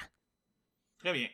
Alors, les lignes de Nazca sont un ensemble de lignes tracées à même le sol dans le désert de Nazca au Pérou, créées entre 500 avant Jésus-Christ et 500 après. La plupart, plusieurs centaines, sont simplement des lignes et des formes géométriques simples, mais plusieurs, plus de 80 dénombrés à ce jour, représentent des formes stylisées d'animaux et de plantes, dont une araignée, un poisson, un condor, un singe et même un humain. Chaque forme mesure entre 400 et 1100 mètres de côté, et la totalité des lignes couvre une surface d'environ 50 km. Une particularité de ces formes est qu'elles sont presque toutes composées d'une seule ligne continue. Wow! Et qu'est-ce que les créateurs ont pris pour les tracer? Ben rien en fait. Ils ont plutôt creusé des tranchées dans le sol d'environ 10 à 15 cm de profondeur. Ils enlevaient ainsi la première couche rouge-brune de terre pour révéler une surface orange et grise qui finalement constituait la ligne elle-même. La largeur des lignes varie entre 30 cm et 1,8 m. Les plus longues mesurent environ 370 mètres de long. Comment elles ont pu durer si longtemps? Leur âge va quand même de 1500 à 2500 ans. C'est vieux, oui, mais se trouve dans un désert sec et sans vent, isolé du reste de la civilisation. D'ailleurs, un rapport publié en 2012 indique que les lignes se sont détériorées sérieusement dans les dernières années en raison justement de la présence de squatteurs dans la région. OK. Mais pourquoi les anciens habitants ont créé ces lignes? Ben là, c'est toute la question parce qu'on n'en est pas sûr, même si on lui prête aujourd'hui des intentions religieuses ou peut-être l'équivalent de signaux. Mais certains aspects de ces lignes ont attiré l'attention des pseudo-archéologues. Premièrement, la complexité de créer de telles formes gigantesques par une civilisation primitive clouée au sol. Mais surtout, certaines formes sont si grandes qu'elles ne font de sens que si, tiens-toi bien, elles sont regardées du ciel. C'est pourquoi Van Daniken a posé l'hypothèse qu'il s'agit en fait d'un terrain d'atterrissage pour les soucoupes volantes. Un terrain d'atterrissage? Ah oui, oui, je suis sérieux. Mais en quoi des extraterrestres avec des vaisseaux capables d'aller plus vite que la lumière auraient besoin de se faire montrer où se trouver leur terrain d'atterrissage par ce genre de dessin? Bon, probablement pour la même raison que les extraterrestres avaient besoin des satellites humains pour euh, faire leur compte à rebours avant l'attaque dans Independence Day, c'est-à-dire la stupidité de celui qui a inventé l'histoire. Mais en fait, l'idée originale ne vient même pas de Van Daniken, mais des premières personnes qui ont vu les lignes des airs, disant que ça leur rappelait les fameux canaux sur Mars, qui n'ont d'ailleurs jamais existé. Daniken a aussi fait des erreurs assez importantes en décrivant les lignes, ce qui en dit long sur la qualité de ses recherches, car je doute fortement qu'il se soit rendu sur les lieux, du moins pendant la rédaction de son premier livre. Après, il y avait probablement assez d'argent pour le faire. N'empêche que c'est certainement pas facile à créer ces formes-là. -là, J'imagine que les pseudo-archéologues pensent que ce sont les extraterrestres qui les ont faites, ou au moins que c'est eux qui ont montré aux habitants comment les faire. Bien sûr, bien sûr. Mais en fait, c'est parfaitement inutile de faire cette supposition, car les civilisations sud-américaines du temps avaient toutes les connaissances nécessaires pour les construire. Après tout, c'est juste une question de géométrie simple et de calcul de distance. Là. Il y a plein de moyens de reproduire un petit symbole euh, tracé sur une feuille de papier sur une très grande surface. Je me souviens moi-même avoir déjà fait ça quand j'étais au primaire. Là. Je devais répliquer le dessin d'un cheval tracé sur une feuille 8,5 par 11 sur un carton d'au moins 1 mètre par 1 mètre 50, alors que j'avais aucun talent en dessin. Mais c'est très facile si tu sépares ta feuille et ton carton en une grille avec le même nombre de carrés et que tu répliques carré par carré tout ce qui s'y trouve sur la feuille, sur le carton. Aussi, il faut pas croire que les formes de Nesca sont parfaites. Là. Ils sont bien faites, oui, mais elles sont rien de vraiment et vraiment exceptionnel. En fait, tout laisse croire qu'elles ont été créées simplement avec un système de pieux et de cordes et un peu de géométrie, car on a carrément retrouvé des pieux de bois plongés dans le sol à certains endroits. Ah ben c'est pareil comme les cercles de culture d'aujourd'hui, les crop circles, les grands cercles et parfois formes complexes qui sont retrouvés dans les champs. Beaucoup de gens croient que c'est l'œuvre d'extraterrestres qui viennent nous visiter, mais c'est en fait très facile à faire. En quelques heures, on peut faire une structure impressionnante. D'ailleurs, en 2018, le youtubeur français de la chaîne AstronoGeek a réalisé un cercle de culture complexe avec comme plusieurs cercles et demi-cercles dans la forme. C'était une forme de 40 mètres de large, 70 mètres de long qui couvrait une surface de 1200 mètres carrés. Ben, il a fait ça en 1h45 avec cinq de ses amis et il y avait zéro expérience dans le domaine. C'était leur première fois. Ouais, c'est ça. Juste en utilisant de la corde et une coupe de planche pour euh, faire tomber les. Euh, aplatir les, les, arbres. Les herbes. Euh, ça, ça t'en dit long un peu sur la capacité de certains gens là, à faire des recherches.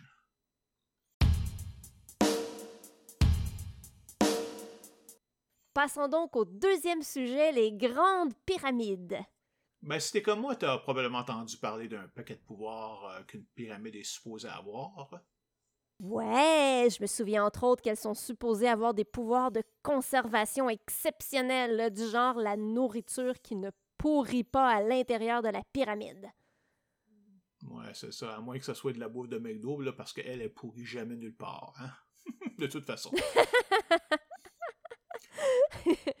On dira pas que c'est pas vraiment de la bouffe là, mais pas. c'est ça. Mais bon, revenons. Alors, ah, j'imagine que tout ça tient aux momies qu'on a découvertes à l'intérieur des pyramides et qui étaient encore relativement bien conservées malgré le temps. Mais en fait, c'est juste un des pouvoirs surnaturels qui leur ont été attribués. Il y a même un ensemble complet de pseudosciences qui leur sont réservées, comme je disais tout à l'heure, on appelle ça la pyramidologie. Littéralement, la science des pyramides. Quelque chose me dit que c'est pas très scientifique, ça. Ouais, en fait, c'est, c'est, plutôt la partie de la pseudo-archéologie qui traite des pyramides, pas de la science. Hein. Mm-hmm. Mais il y a plusieurs pouvoirs attribués aux pyramides en plus du pouvoir de conservation. On dit que toute pyramide orientée de la même façon que la pyramide de Gizeh accélère la germination des graines et qu'elle font en sorte qu'une plante placée à l'intérieur de la pyramide va pousser plus rapidement. Aussi, l'eau du robinet se transformerait en eau douce. Une lame de rasoir placée sous la pyramide va s'aiguiser. C'est pas tout. Depuis les années 70, on parle de pouvoir curatif de la pyramide. Eh oui, la forme pyramidale pourrait traiter plein de problèmes de santé, des rhumatismes en passant par l'épilepsie jusqu'au psoriasis. Évidemment, on n'a aucune preuve scientifique de tout ça. Ouais, puis euh, je serais bien curieux de savoir c'est quoi leur différence pour eux euh, euh, entre l'eau de source puis l'eau du robinet. Surtout qu'aujourd'hui qu'on le sait que souvent l'eau du robinet est plus propre. Évidemment, on n'a aucune preuve scientifique car toutes les études sérieuses ont montré que c'était juste des désillusions là, du type nouvel âgiste. Là. Ouais. Alors, si on commençait par le commencement, parle-nous des trois grandes pyramides d'Égypte. C'est bien de mentionner qu'on va parler de celle-là, car il y a plusieurs pyramides en Égypte, et même ailleurs. Il y en a même en Amérique du Sud. une minute. Euh, étant donné qu'il n'y avait pas de contact entre l'Égypte et l'Amérique du Sud, c'est peut-être une preuve que les pyramides ont été construites par des extraterrestres à plusieurs endroits. On pourrait peut-être y penser, mais non. Premièrement, ils n'ont pas été créés à la même époque. Les plus vieilles pyramides en Amérique du Sud datent d'environ 3000 ans, donc euh, 1000 ans avant, Jésus-Christ, alors qu'en Égypte, les premières mastabas remontent à plus de 4700 ans. De plus, si tu les compares, elles ne sont pas pareilles. Les pyramides égyptiennes qu'on connaît le plus sont dites lisses, ou du moins l'étaient initialement. Celles en Amérique du Sud sont plus comme une liste d'étages empilés les unes sur les autres, chaque étage plus petit que celui d'en dessous. Ben, comme la pyramide est probablement une des formes les plus stables qui soit, vous avez pensé un petit peu là, à quel point c'est stable par nature, ben, c'est pas étonnant que plusieurs cultures l'aient adopté. OK, OK. On va donc se concentrer sur celle d'Égypte et surtout des trois pyramides de Gizeh. Peux-tu nous parler de leur histoire? Ah, bien sûr. Euh, les premières pyramides d'Égypte, comme on l'a dit avant, sont des mastabas. Ce sont littéralement des pyramides à deux étages, dont le deuxième étage est plus petit que le premier. Avec l'ajout de plus d'étages, ben, elles sont devenues des pyramides à degrés. Euh, la première et la plus connue est la pyramide de Djeser à Saqqara, construite environ 2700 ans avant Jésus-Christ, et dont l'architecte était Imhotep. Oh non, pas lui!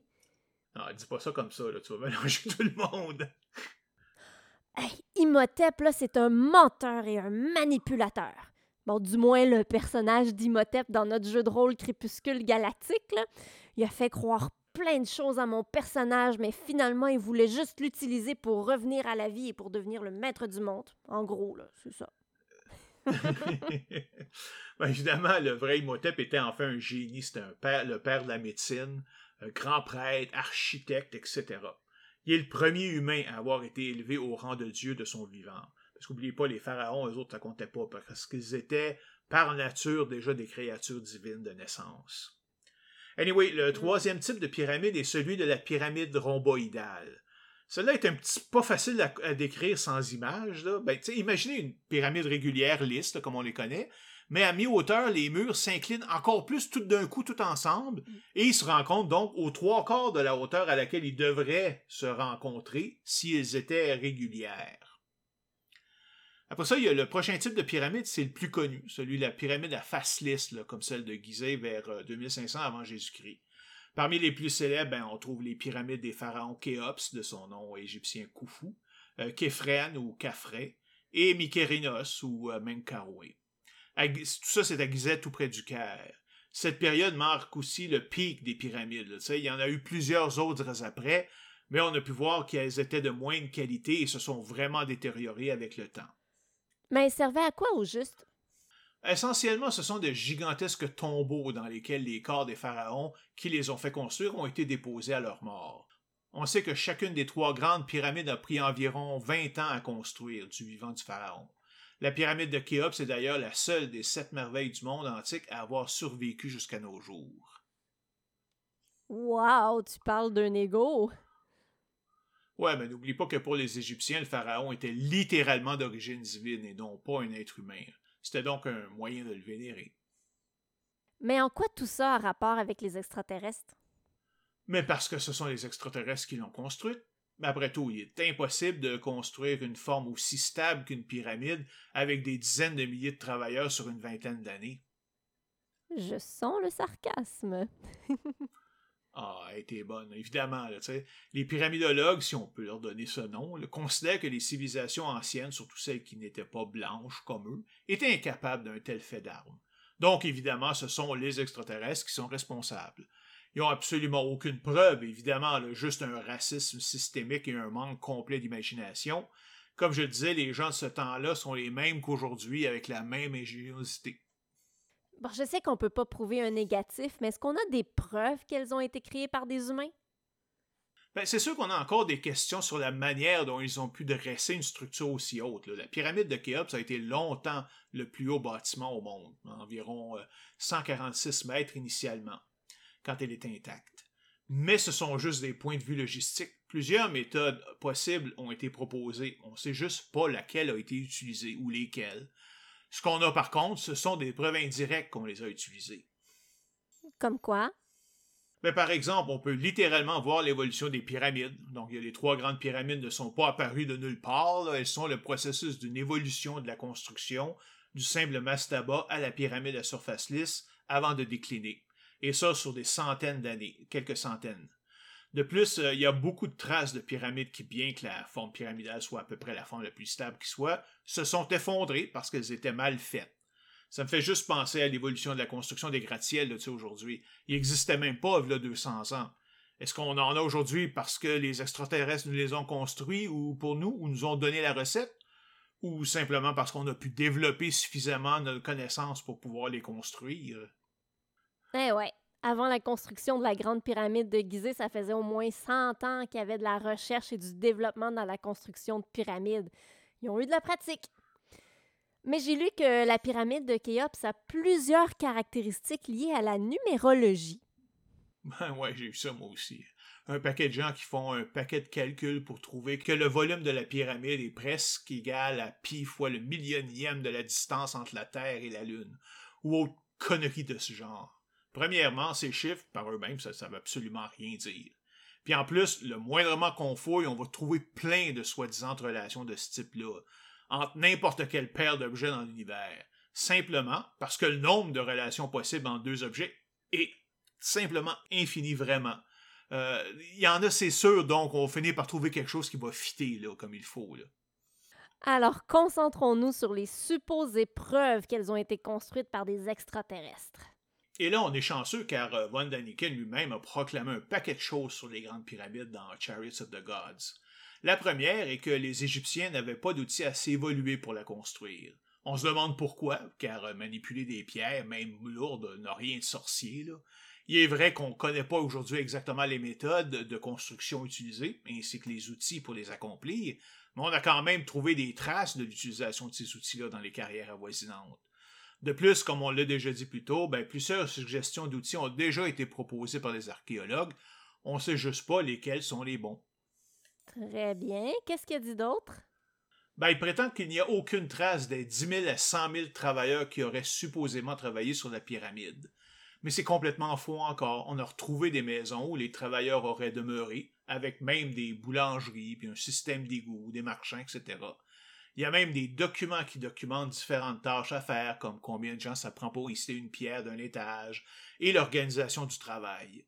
Des graffitis même dans la chambre supérieure de la pyramide de Khéops montrent que le chantier était organisé en équipes de 2000 ouvriers, séparés en deux groupes de 1000, eux-mêmes séparés en cinq tribus de 200, séparés à leur tour en 10 équipes de 20 par spécialité.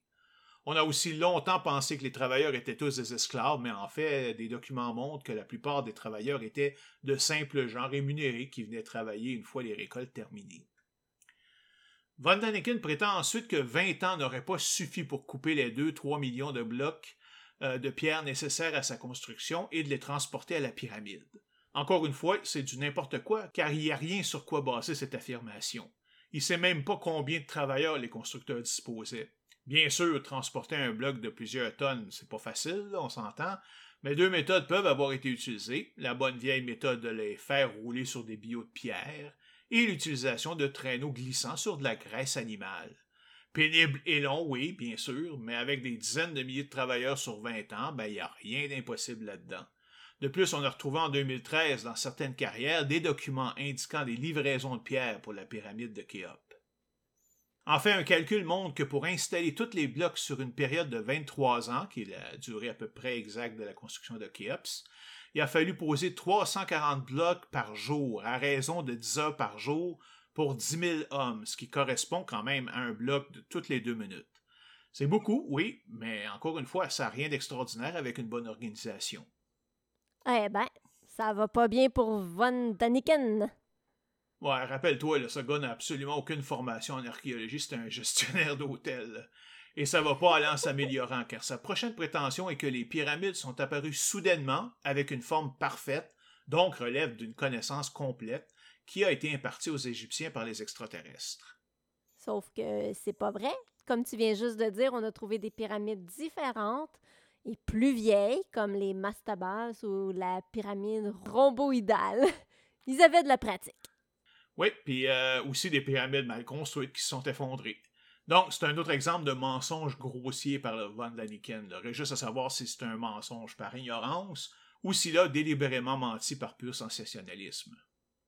Finalement, Von Daniken prétend que l'alignement des arêtes de la pyramide avec le vrai nord, qui est réel, d'ailleurs, soit dit en passant, est simplement impossible sans la technologie avancée des extraterrestres. Mais encore une fois, c'est qu'une preuve de son ignorance et de son racisme car les Égyptiens disposaient d'un outil, le Merket, qui leur permettait de trouver le nord en utilisant l'étoile polaire et d'autres étoiles du ciel. Donc, en fait, l'astronomie était particulièrement importante pour les Égyptiens pour suivre les saisons, surtout en raison des crues du Nil, qui étaient si importantes pour eux. J'aimerais vraiment savoir si Von Daniken est ignorant ou s'il est très au courant et qu'il fait ça juste pour l'argent. Je suis pas sûr pour le premier, mais je pense que la réponse est évidente pour le deuxième.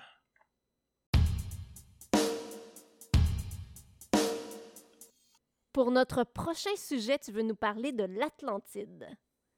Effectivement. Donc, contrairement à bien d'autres mystères, celui de l'Atlantide est très vieux, c'est-à-dire qu'il y avait des questions sur son existence dès les premières mentions en 360 avant Jésus-Christ. Évidemment, le concept de vie extraterrestre n'existait pas à cette époque-là, donc ils ne sont pas mentionnés dans le mythe initial. Ce n'est que depuis les années 50-60 que certains pseudo-archéologues ont mentionné que les habitants des Atlantis pourraient être des extraterrestres. Alors commençons par le début. Où et quand c'est apparu? La première apparition de l'Atlantide remonte à 360 avant Jésus-Christ, comme je viens de le dire, par le philosophe grec Platon. Dans son livre Timaeus, il parle d'une île gigantesque loin dans l'océan Atlantique, passé les piliers d'Héraclès, c'est-à-dire le détroit de Gibraltar, là, en l'entrée de la Méditerranée. Il parle d'une île plus grande que la Libye et l'Asie mises ensemble. En fait, il cite supposément Solon, un politicien athénien, qui aurait visité l'Égypte environ 140 ans plus tôt et qui aurait traduit des anciens textes égyptiens parlant de l'Atlantide. Et non seulement ça, mais cette supposée civilisation aurait vécu plus de 6500 ans plus tôt. OK, donc c'est pas une source de première ligne. Absolument pas. Platon en reparle dans un autre livre, Critas, où il entre dans une description de l'île, de sa création par les dieux, de son évolution vers une société idyllique, sa décadence et son virage vers une société de conquête, puis sa destruction par un tremblement de terre. Note que dans cette version, l'île n'a pas disparu au fond de l'océan, mais s'est transformée en banc de boue tellement large qu'il bloquait tout passage à l'océan. L'île elle-même mesure plus de 552 km par 368 km. Wow! OK, c'est pas aussi gros qu'un continent, mais c'est quand même un maudit gros morceau pour la détruire complètement avec un tremblement de terre.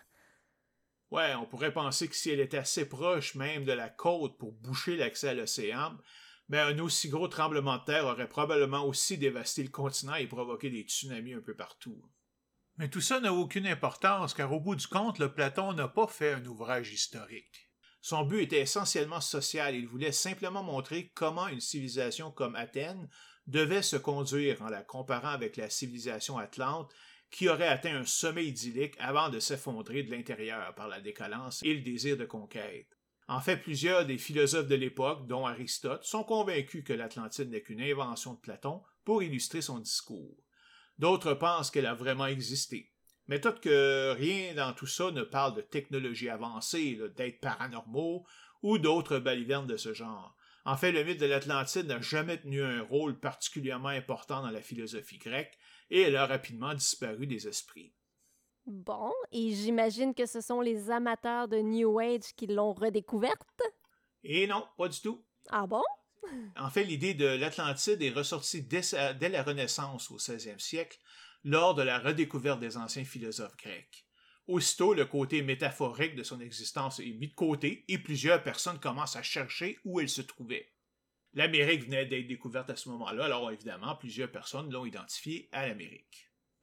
Juste un problème, c'est que la description de l'Atlantide n'est pas du tout comme celle de l'Amérique, et plus important encore, l'Amérique est toujours là. Et n'est pas une mer de boue.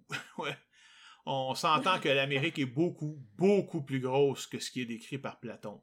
Juste l'Amérique du Nord couvre plus de 24,5 millions de kilomètres carrés comparé aux 200 000 kilomètres carrés de l'île de Platon. Il y a même un cartographe flamand, Abraham Ortelius, qui a suggéré en 1596, bien avant Wegener et sa théorie de la dérive des continents, que l'Atlantide s'est en fait déchirée de l'Europe suite à des tremblements de terre et s'est éloignée pour former l'Amérique. Mais pourquoi il pensait ça? Ben, en fait, son argument est exactement le même que Wegener, c'est-à-dire que le contour de la côte est de l'Amérique correspond trop bien au contour de la côte ouest de l'Europe et de l'Afrique pour que ce soit un hasard. Mais évidemment, on sait aujourd'hui que ce genre de déplacement prend des centaines de millions d'années pour se faire, alors que Ortelius le suggère que ça s'est fait sur seulement 9000 ans. D'autres pseudo-archéologues s'en sont ensuite mêlés. Le savant français Brasseur de Bourbourg, par exemple, a perdu toute crédibilité quand il a avancé que les Mayas étaient des descendants des survivants de l'Atlantide. Ignatius Donnelly a également soutenu cette théorie dans son livre de 1882, Atlantis, The Antediluvian World.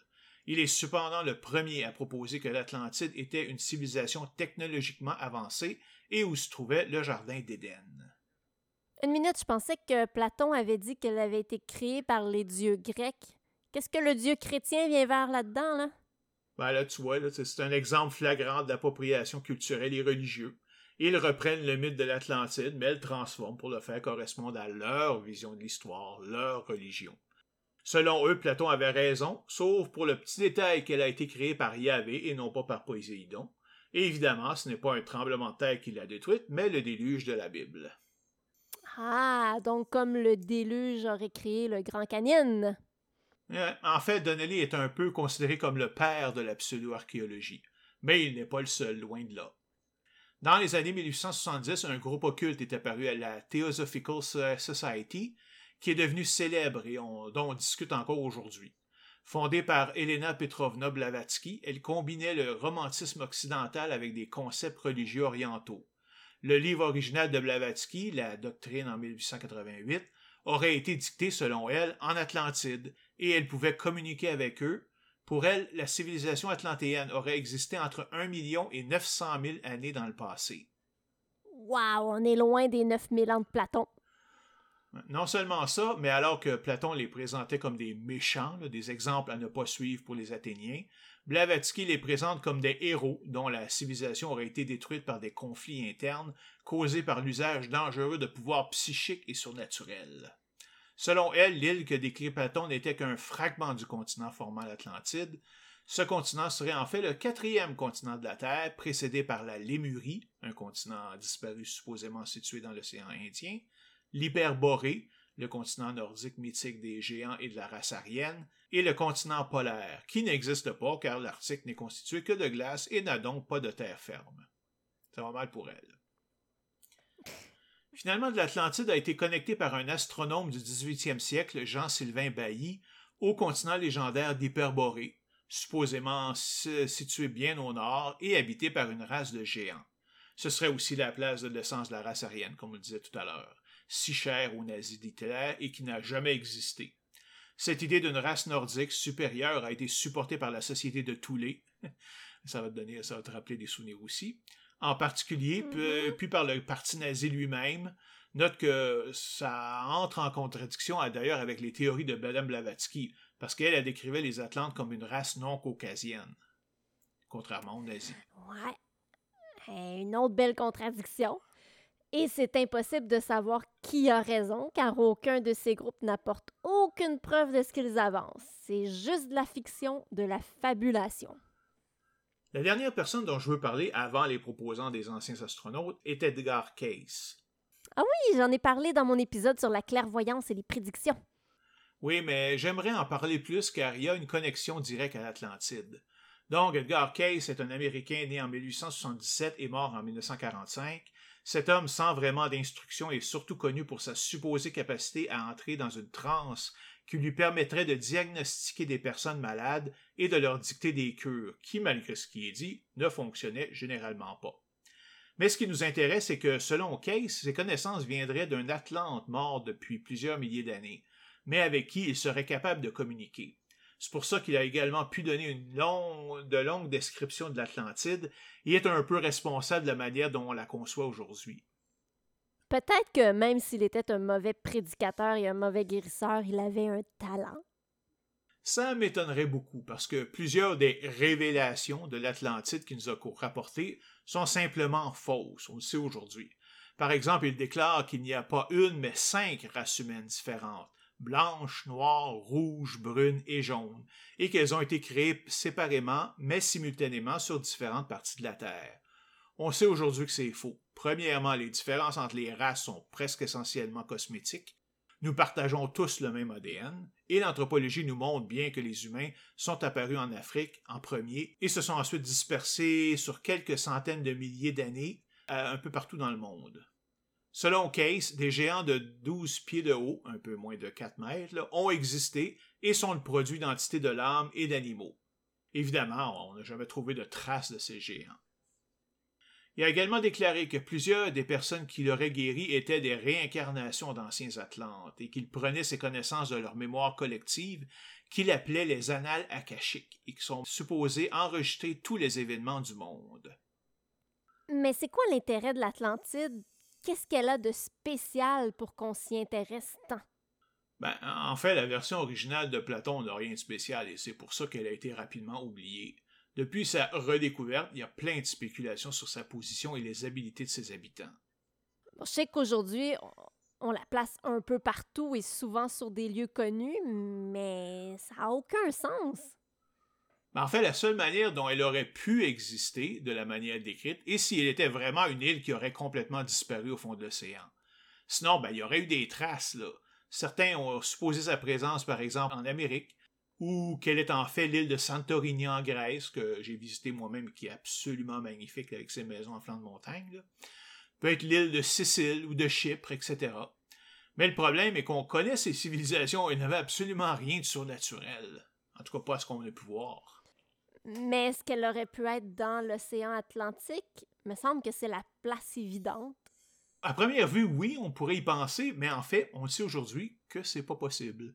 Avec la théorie de la tectonique des plaques et de la dérive des continents de Wegener, qui a été confirmée de multiples façons, nous savons aujourd'hui que la surface de la Terre est brisée en une série de gigantesques plaques tectoniques qui se déplacent très lentement, environ euh, quelques centimètres par année. Nous savons aussi que les régions géologiques très actives sur la planète sont causées par la rencontre de deux plaques qui embarquent une sur l'autre, ce qui explique la présence de volcans, de tremblements de terre et de la création de chaînes de montagnes.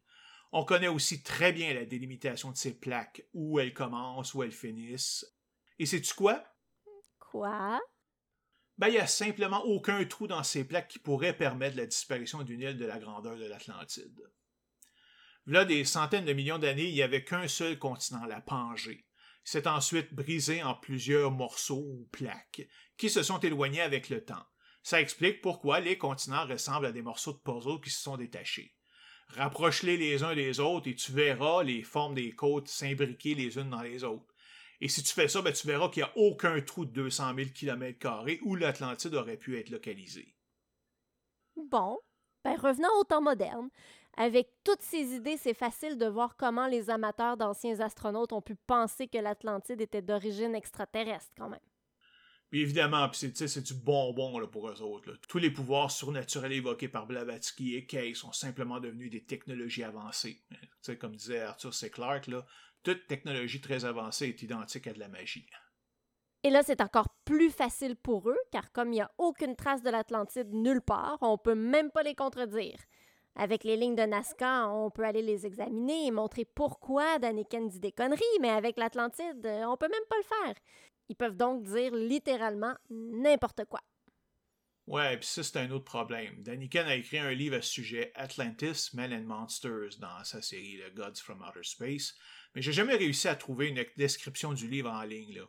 La mini-série In Search of Aliens, faite en 2014, consacre son premier épisode à l'Atlantide et propose une origine extraterrestre. Mais quelque chose d'encore pire est que datant du début du 20e siècle, plusieurs suprémacistes blancs et néo-nazis associent maintenant l'Atlantide à une supposée supériorité de la race blanche, ce qui est, excusez-moi l'expression, de la merde pseudo-scientifique et raciste. On parle évidemment des nazis, mais aussi des néo-nazis, suprémacistes blancs modernes qu'on voit toujours, toujours aujourd'hui. Hein. Franchement, on peut toujours compter sur eux pour pervertir même les légendes pour haïr les autres. Ah.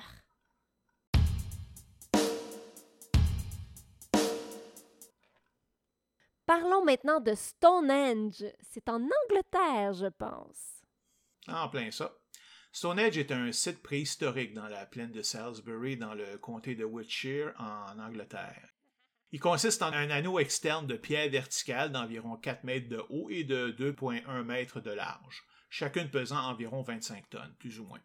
Elles étaient initialement reliées entre elles par des pierres posées à plat, mais seulement quelques-unes demeurent. Au centre, il y a un autre anneau interne de pierres de basalte et cinq autres groupes de trois pierres qu'on appelle des trilithes, c'est-à-dire deux pierres verticales reliées sur le dessus par un troisième pierre. Il y a aussi des trous dans le sol, certains qui ont contenu des pierres qui ont été enlevées, d'autres non. Le tout a été construit par phase sur une longue période de temps entre moins 2800 et moins 1100, ce qui correspond à l'époque du néolithique jusqu'à l'âge de bronze. C'est quoi ça, le néolithique? Ben, c'est la période juste avant l'invention de l'écriture, correspondant à l'invention de l'agriculture. C'est la période qui a vu l'apparition de la vie sédentaire avec l'établissement des fermes, le village et les villes. L'âge de bronze, elle, ben, ça correspond à la Grèce antique, l'Iliade et tout ça. Là. Oh, je savais pas que l'écriture était arrivée si tard. Ben, en fait, elle est apparue plusieurs centaines d'années avant, premièrement dans la civilisation de Sumer puis en Égypte, mais elle n'était pas encore présente dans les civilisations d'Angleterre. D'ailleurs, pour revenir à Stonehenge, on ne connaît pas vraiment ses bâtisseurs, même si on a quelques informations grâce à de l'ADN qu'on a pu extraire de restes humains. Tiens, un cas où les tests d'ADN généalogiques ont été efficaces. oui, effectivement. Euh, donc, euh, ce qu'on sait, c'est que les premiers habitants de la région étaient des fermiers venant de la partie est de la Méditerranée, probablement de ce qui allait devenir la Grèce. Ils seraient arrivés vers 4000 avant Jésus-Christ. Ce pourrait bien être eux qui ont introduit la tradition de construire des monuments en utilisant de grandes pierres et qui auraient construit la première phase de Stonehenge. Puis, vers moins 2500 est arrivée d'Europe une autre culture qu'on appelle campaniforme, qui aurait remplacé en bonne partie les créateurs de Stonehenge, ajoutant leur propre construction. Cette culture était beaucoup plus forte, plus unie et avait de multiples contacts commerciaux avec le reste de l'Europe. Ce sont probablement eux qui ont construit le reste de Stonehenge. Mais on n'a pas de preuves. Non, simplement parce que comme il n'y avait pas d'écriture, ben il n'y a pas d'archives de leurs actions. Tout ce qu'on a, ce sont des traces qu'ils ont laissées sur le site. OK, je comprends ça, mais ma question est pourquoi? Qu'est-ce que ça leur donnait de transporter des centaines de tonnes de pierres et de les assembler comme ça? En fait, même aujourd'hui, on n'est pas sûr. Comme les trilithes sont alignés avec le soleil couchant au solstice d'hiver et au soleil levant du solstice d'été, certains lui donnent une fonction astronomique. J'imagine qu'il y a des pseudo-archéologues qui doivent dire que les constructeurs n'avaient pas de connaissances assez avancées pour savoir ce qu'était même un solstice ou quand il arrivait, et donc ce sont les extraterrestres qui sont responsables. On peut rien te cacher, évidemment. Mais c'est complètement stupide, parce qu'au bout du compte, là, juste une simple observation pendant quelques années pouvait facilement montrer que les quatre saisons se succédaient à intervalles très réguliers, ils revenaient constamment, environ sur 365 jours. Le monde savait compter là, quand même. Puis qu'à chaque trois mois, ben, le soleil passait dans une phase de transition d'une saison à l'autre. Même pas besoin de savoir que c'est la Terre qui tourne autour du Soleil. Là. On, a, juste pour savoir ça. Il y a juste à regarder qu'est-ce qui se passe. Y a-t-il d'autres hypothèses? Ah oui, oui. Il euh, y a des archéologues qui pensent que c'était un site religieux pour des cérémonies druidiques, ou que c'était un centre de guérison ou un cimetière ben, à cause des nombreuses tombes dans les environs. En fait, il était probablement multifonctionnel, parce que quand tu as construit quelque chose d'aussi imposant, ben, autant l'utiliser à plein. Hein.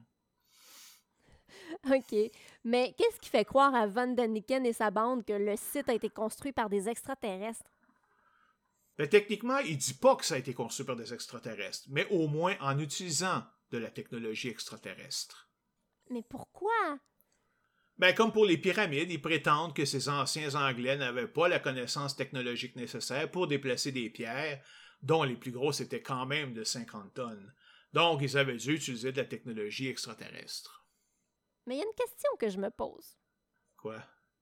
Comment ça se fait que la technologie n'est toujours utilisée que pour construire quelque chose? Pourquoi elle n'est jamais présente dans ce qui est construit? Ah, mais c'est probablement parce que les extraterrestres voulaient pas laisser de traces.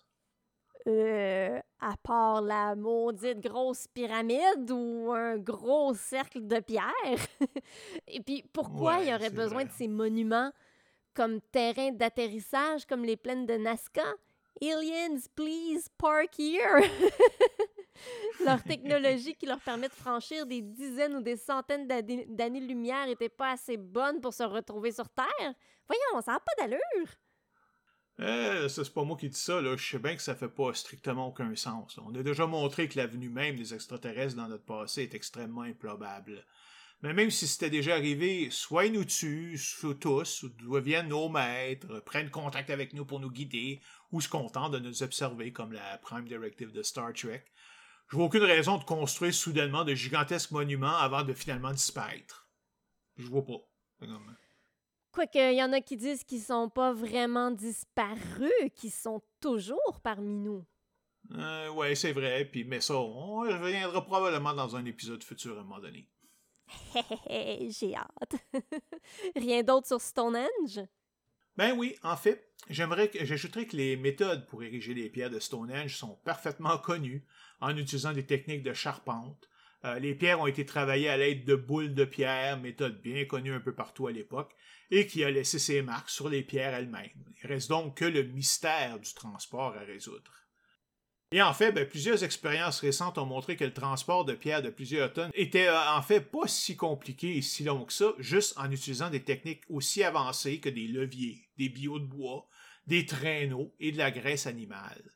Ceux qui ont recréé ces conditions ont conclu qu'il est possible de transporter un bloc de 25 tonnes à une vitesse de 1,6 km/h avec seulement 10 hommes.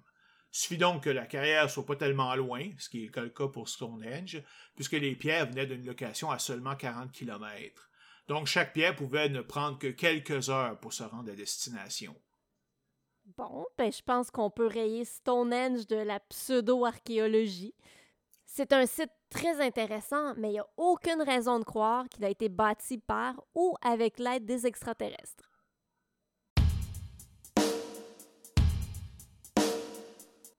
Alors, pour notre dernier sujet, on va inverser les rôles, donc, si tu le veux bien. Tu sais, après les deux épisodes, il faut bien te faire travailler un petit peu. Pas de problème, je suis prête. Alors, maintenant, on va parler de la mystérieuse île de Pâques et de ses fameuses statues, les Moai. L'île de Pâques s'appelle en fait Rapa Nui. Si la majorité des gens la connaissent sous le nom de l'île de Pâques, c'est qu'elle a été découverte par un explorateur néerlandais le 6 avril 1722 le jour de Pâques. Comme il avait de la suite dans les idées, il l'a appelée l'île de Pâques et c'est resté. Rapanui, c'est une petite île de forme triangulaire de 164 km. Pour vous donner une idée, c'est à moitié moins grand que la ville de Trois-Rivières. OK, donc rien de spécial pour le moment. Mais en fait, euh, les statues ne sont pas le seul mystère de l'île. La présence même d'une population est étrange. C'est parce que l'île est loin de tout, très très loin.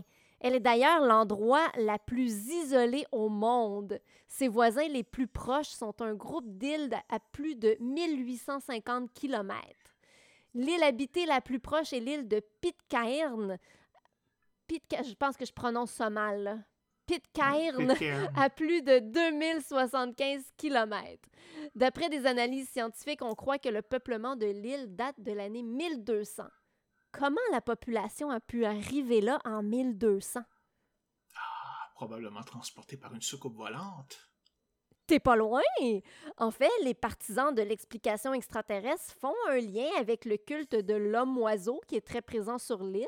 Dans ce culte, le Tangata Manu est en fait le vainqueur d'une compétition annuelle très dangereuse pour récupérer les premiers œufs de la saison d'un oiseau appelé Manu Tara d'un îlet tout proche. Alors, il reçoit beaucoup de respect et de cadeaux des autres habitants et il est considéré comme une personne sacrée pour le reste de l'année où il pourra juste manger et dormir. Mais comme tu peux le penser, certaines personnes croient que l'homme-oiseau est en fait la représentation d'extraterrestres et que ce seraient eux qui ont emmené des êtres humains sur l'île. Ils voient pas d'autre explication possible. Évidemment, ils ont tort. On sait maintenant que les premiers colons étaient polynésiens. Dans les années 1200, les Polynésiens se déplacent déjà très bien en bateau. En 1999, des scientifiques ont fait une reconstitution du chemin possiblement emprunté par les premiers colons à partir du Mangareva, qui se trouve à 2600 km de l'île. Ils ont utilisé des embarcations polynésiennes de l'époque et ils ont fait le voyage en 19 jours de navigation. C'est donc pas si impossible que ça que des gens aient navigué jusqu'à cette île et qu'ils s'y soient installés même en 1200. Mais on peut juste pas être sûr car ils possédaient pas de système d'écriture. Chose certaine, pas besoin de l'aide d'extraterrestres. En fait, de 1947, il y a un célèbre Norvégien, Tore Heyerdahl, qui a organisé l'expédition Kon-Tiki, qui consistait à traverser l'océan Pacifique en canot de l'Amérique du Sud jusqu'en Polynésie, donc passer l'île de Pâques, plus loin encore. Sa théorie disant que la Polynésie avait été peuplée à partir de l'Amérique du Sud a été rejetée par la suite, mais ça n'empêche pas qu'il a vraiment réussi à faire le voyage en. En canot. Ben voilà. Un deuxième mystère de l'île est que la population a diminué très rapidement dans le temps. D'après les ethnologues, ils étaient plus de 15 000 au 17e siècle, mais quand les Européens sont arrivés en 1722, ils n'étaient plus que 2-3 000. Ah, ben peut-être que c'est les extraterrestres qui les ont enlevés. Peut-être, mais il y a une raison beaucoup plus simple. L'île a été complètement surexploitée, ce qui a causé une déforestation presque totale. Et il y a aussi l'introduction du rat polynésien qui a participé à ça. Ne plus avoir d'arbres veut dire que les habitants ne peuvent plus construire de canaux pour aller pêcher en mer. Puis la déforestation a causé l'érosion des terres agricoles qui a sérieusement diminué leur production et causé la famine et la disparition de plusieurs espèces d'oiseaux que les habitants mangeaient. Il y en a aussi qui pensent que les billots de bois ont été utilisés pour aider au transport des statues. Bon, OK. Ben justement, parlons-en de ces statues, les moaïs. Elles peuvent sembler très mystérieuses car elles sont gigantesques et on les retrouve partout sur l'île. Oui, les moaïs représentent des figures humaines. Il y en a plus de mille sur l'île. Elles sont sculptées dans du c'est de la cendre volcanique compressée assez malléable. Je spécifie que c'est une île volcanique. Alors du tof, c'était facile à trouver. On a l'impression que les statues sont une série d'énormes visages, mais les visages ont un corps. Pour beaucoup de statues, le corps est enterré dans le sol et on voit juste la tête qui dépasse. On a vu beaucoup de photos où on voyait juste les têtes. C'est pour ça que ce qui est dans notre imaginaire collectif, c'est les grosses têtes. Mais la plus grande statue mesure 10 mètres de haut et pèse environ 80 tonnes. Des recherches sur les statues ont démontré qu'elles ont été sculptées entre les années 1250 et 1500. En plus, euh, c'est pas comme si elles étaient des sculptures extraordinaires. On peut les aimer ou les admirer comme on veut, c'est sûr, mais les traits des personnages sont pas mal rudimentaires. C'est de l'art naïf. Évidemment, comme c'est des monuments énormes, beaucoup de gens vont dire que c'est impossible que la population de Rapa Nui ait eux-mêmes sculpté et transporté les Moai. Toujours la même chose. Ben oui, pareil comme pour les pyramides, les lignes de Nazca, Stonehenge, le peuple n'aurait pas les capacités d'utiliser des outils et leur imagination pour réaliser d'énormes statues, bla bla bla bla bla. C'est tout à fait faux. On sait comment elles ont été faites déjà. Les figures étaient dessinées dans un mur de pierre à flanc de montagne. Ensuite, elles étaient sculptées. Le peuple avait des outils très simples en passant pour faire de la sculpture. Donc, euh, comme pour tout le reste, la présence des extraterrestres repose uniquement sur l'incapacité des primitifs non caucasiens de l'époque de pouvoir transporter ces pierres. Ils ont toujours la même idée, hein? Surtout qu'il n'y avait pas de grands animaux comme bêtes de somme pour, avoir euh, de la graisse animale. Oui. Euh, D'ailleurs, j'ai vu une vidéo sur YouTube qui explique comment les vaisseaux extraterrestres ont transporté les statues à différents endroits sur l'île. Alors c'est simple, ils les ont soulevés grâce à leur technologie extraterrestre avec un genre de rayon qui sort de sous le vaisseau spatial et qui soulevait les statues pour aller les déposer sur de grands socles de pierre un peu partout sur l'île. J'aime ça quand ils soient si certains de leurs affaires. Là. Il faut quand même admirer un peu leur culot de déclarer comme ça comment ça s'est passé sans absolument aucune preuve. Et c'est pas comme si le rayon qui aspire les objets et les humains dans la soucoupe volante est un cliché vieux de au moins 70 ans, là, tu sais. ouais, eux autres, ils savent comment ça marche. Sauf que c'est juste un quart des statues qui ont été installées. Plus de la moitié sont restés dans la carrière, comme si on avait abandonné leur construction. Le dernier quart a été abandonné en plein transport. Tu sais, ça fait pas trop high-tech, là. Non, pas vraiment. Mais alors, euh, si les extraterrestres ne les ont pas aidés, comment les habitants auraient pu faire ça, là? Ben, c'est vrai qu'on n'est pas certain de comment le peuple de Rapanui a fait pour déplacer les statues, mais il y a plusieurs méthodes qui ont été proposées, comme les billots de bois, le traîneau tiré avec la, corde. Il y a aussi une, équipe d'étudiants dirigée par les scientifiques Terry Hunt et Carl Lipo qui ont réussi à faire marcher, entre guillemets, un moai vers sa destination avec trois cordes et environ 30 personnes. Je vous explique comment ça fonctionne. Les trois cordes sont attachées autour des yeux de l'énorme sculpture verticale qui pèse quand même plusieurs tonnes. C'est lourd et c'est gros. Une des cordes est tendue vers l'avant droit, une vers l'avant gauche et la dernière vers l'arrière. On met ensuite 10 personnes par corde et l'équipe de gauche avance d'environ un mètre en tirant, puis l'équipe de droite fait la même chose, alors que l'équipe de derrière s'assure que la statue va pas basculer vers l'avant. Ça fait comme un balancier et donne l'impression que l'énorme sculpture marche. Mais, au bout du compte, euh, qu'est-ce qui représente au juste les Moaïs? Pourquoi dépenser tous ces efforts là, pour les construire? Bien, encore ici, c'est pas clair à cause du manque d'écriture, mais l'hypothèse qui a le plus de sens est qu'elles sont la représentation d'ancêtres polynésiens veillant sur le peuple, en plus d'être chargés d'une essence spirituelle et magique. Ouais, ça les a pas tellement aidés à lutter contre les rats et la déforestation, ça.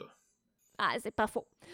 Dans un des épisodes de, de Ancient Aliens, il parle du célèbre cryptozoologiste Ivan T. Sanderson. ouais, j'ai fait une petite recherche sur lui. En fait, ce qu'il a reçu, c'est un simple baccalauréat en zoologie en, en passant, et non un PhD. Alors, euh, biologiste, c'est bien vite dit, et c'est pas un scientifique. En plus, c'est lui qui a inventé la cryptozoologie, et c'était un adepte de Charles Fort, dont j'ai parlé tantôt. Hein. Ça peut sonner impressionnant comme titre, mais les cryptozoologistes, c'est des pseudo-scientifiques qui étudient et recherchent des créatures mythiques comme le Bigfoot, l'abominable homme des neiges, le monstre du Loch Ness. Des créatures dont on n'a jamais prouvé l'existence, et ça se peut bien qu'on en fasse un épisode sur ça bientôt.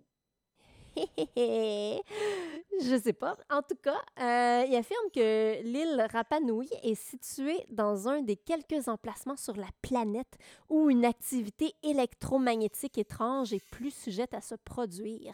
C'est des endroits qui ont, selon lui, une énergie particulière et inexplicable. C'est le cas, entre autres, de l'Égypte, du Mexique et du Tibet, qui sont tous des endroits où des structures mégalithiques ont été construites. Ce seraient des endroits qui ont eu des contacts avec d'anciennes civilisations extraterrestres et peut-être même des endroits reliés par un portail vers un autre monde, une porte par laquelle les extraterrestres peuvent passer pour venir nous aider ou nous étudier. ah, c'est correct. Il a aussi fait la même suggestion pour le triangle des Bermudes et la mer du Diable, qui est un petit peu la petite sœur beaucoup moins connue du triangle, mais dans l'océan Pacifique, près du Japon. Ouais. Alors bon, comme tu disais tantôt, euh, il a beau avoir un bac en zoologie, euh, ben, il est absolument pas qualifié pour avancer une théorie sur les activités électromagnétiques.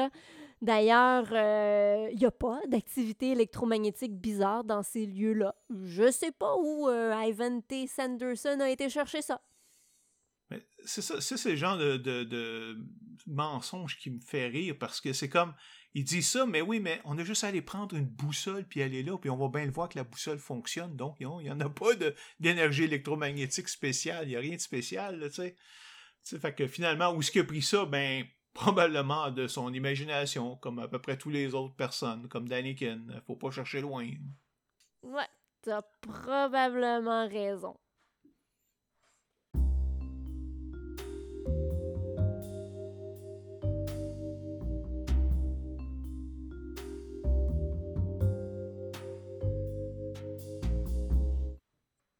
C'est maintenant tout pour cet épisode. Alors, Isa, pas trop fatiguée, là? Non, non, pas trop. Juste assez. Alors, on se revoit bientôt. Bientôt et en attendant, vous pouvez m'écouter tous les jeudis matins sur les ondes de Passion FM à 10h10. Vous pouvez aussi m'écrire directement sur mon site web isabellestephen.ca. On est aussi tous les deux rejoignables sur Facebook. OK, ça va faire les plugs là. c'est fini les plugs, c'est fini. Alors, euh, à la prochaine! Bye!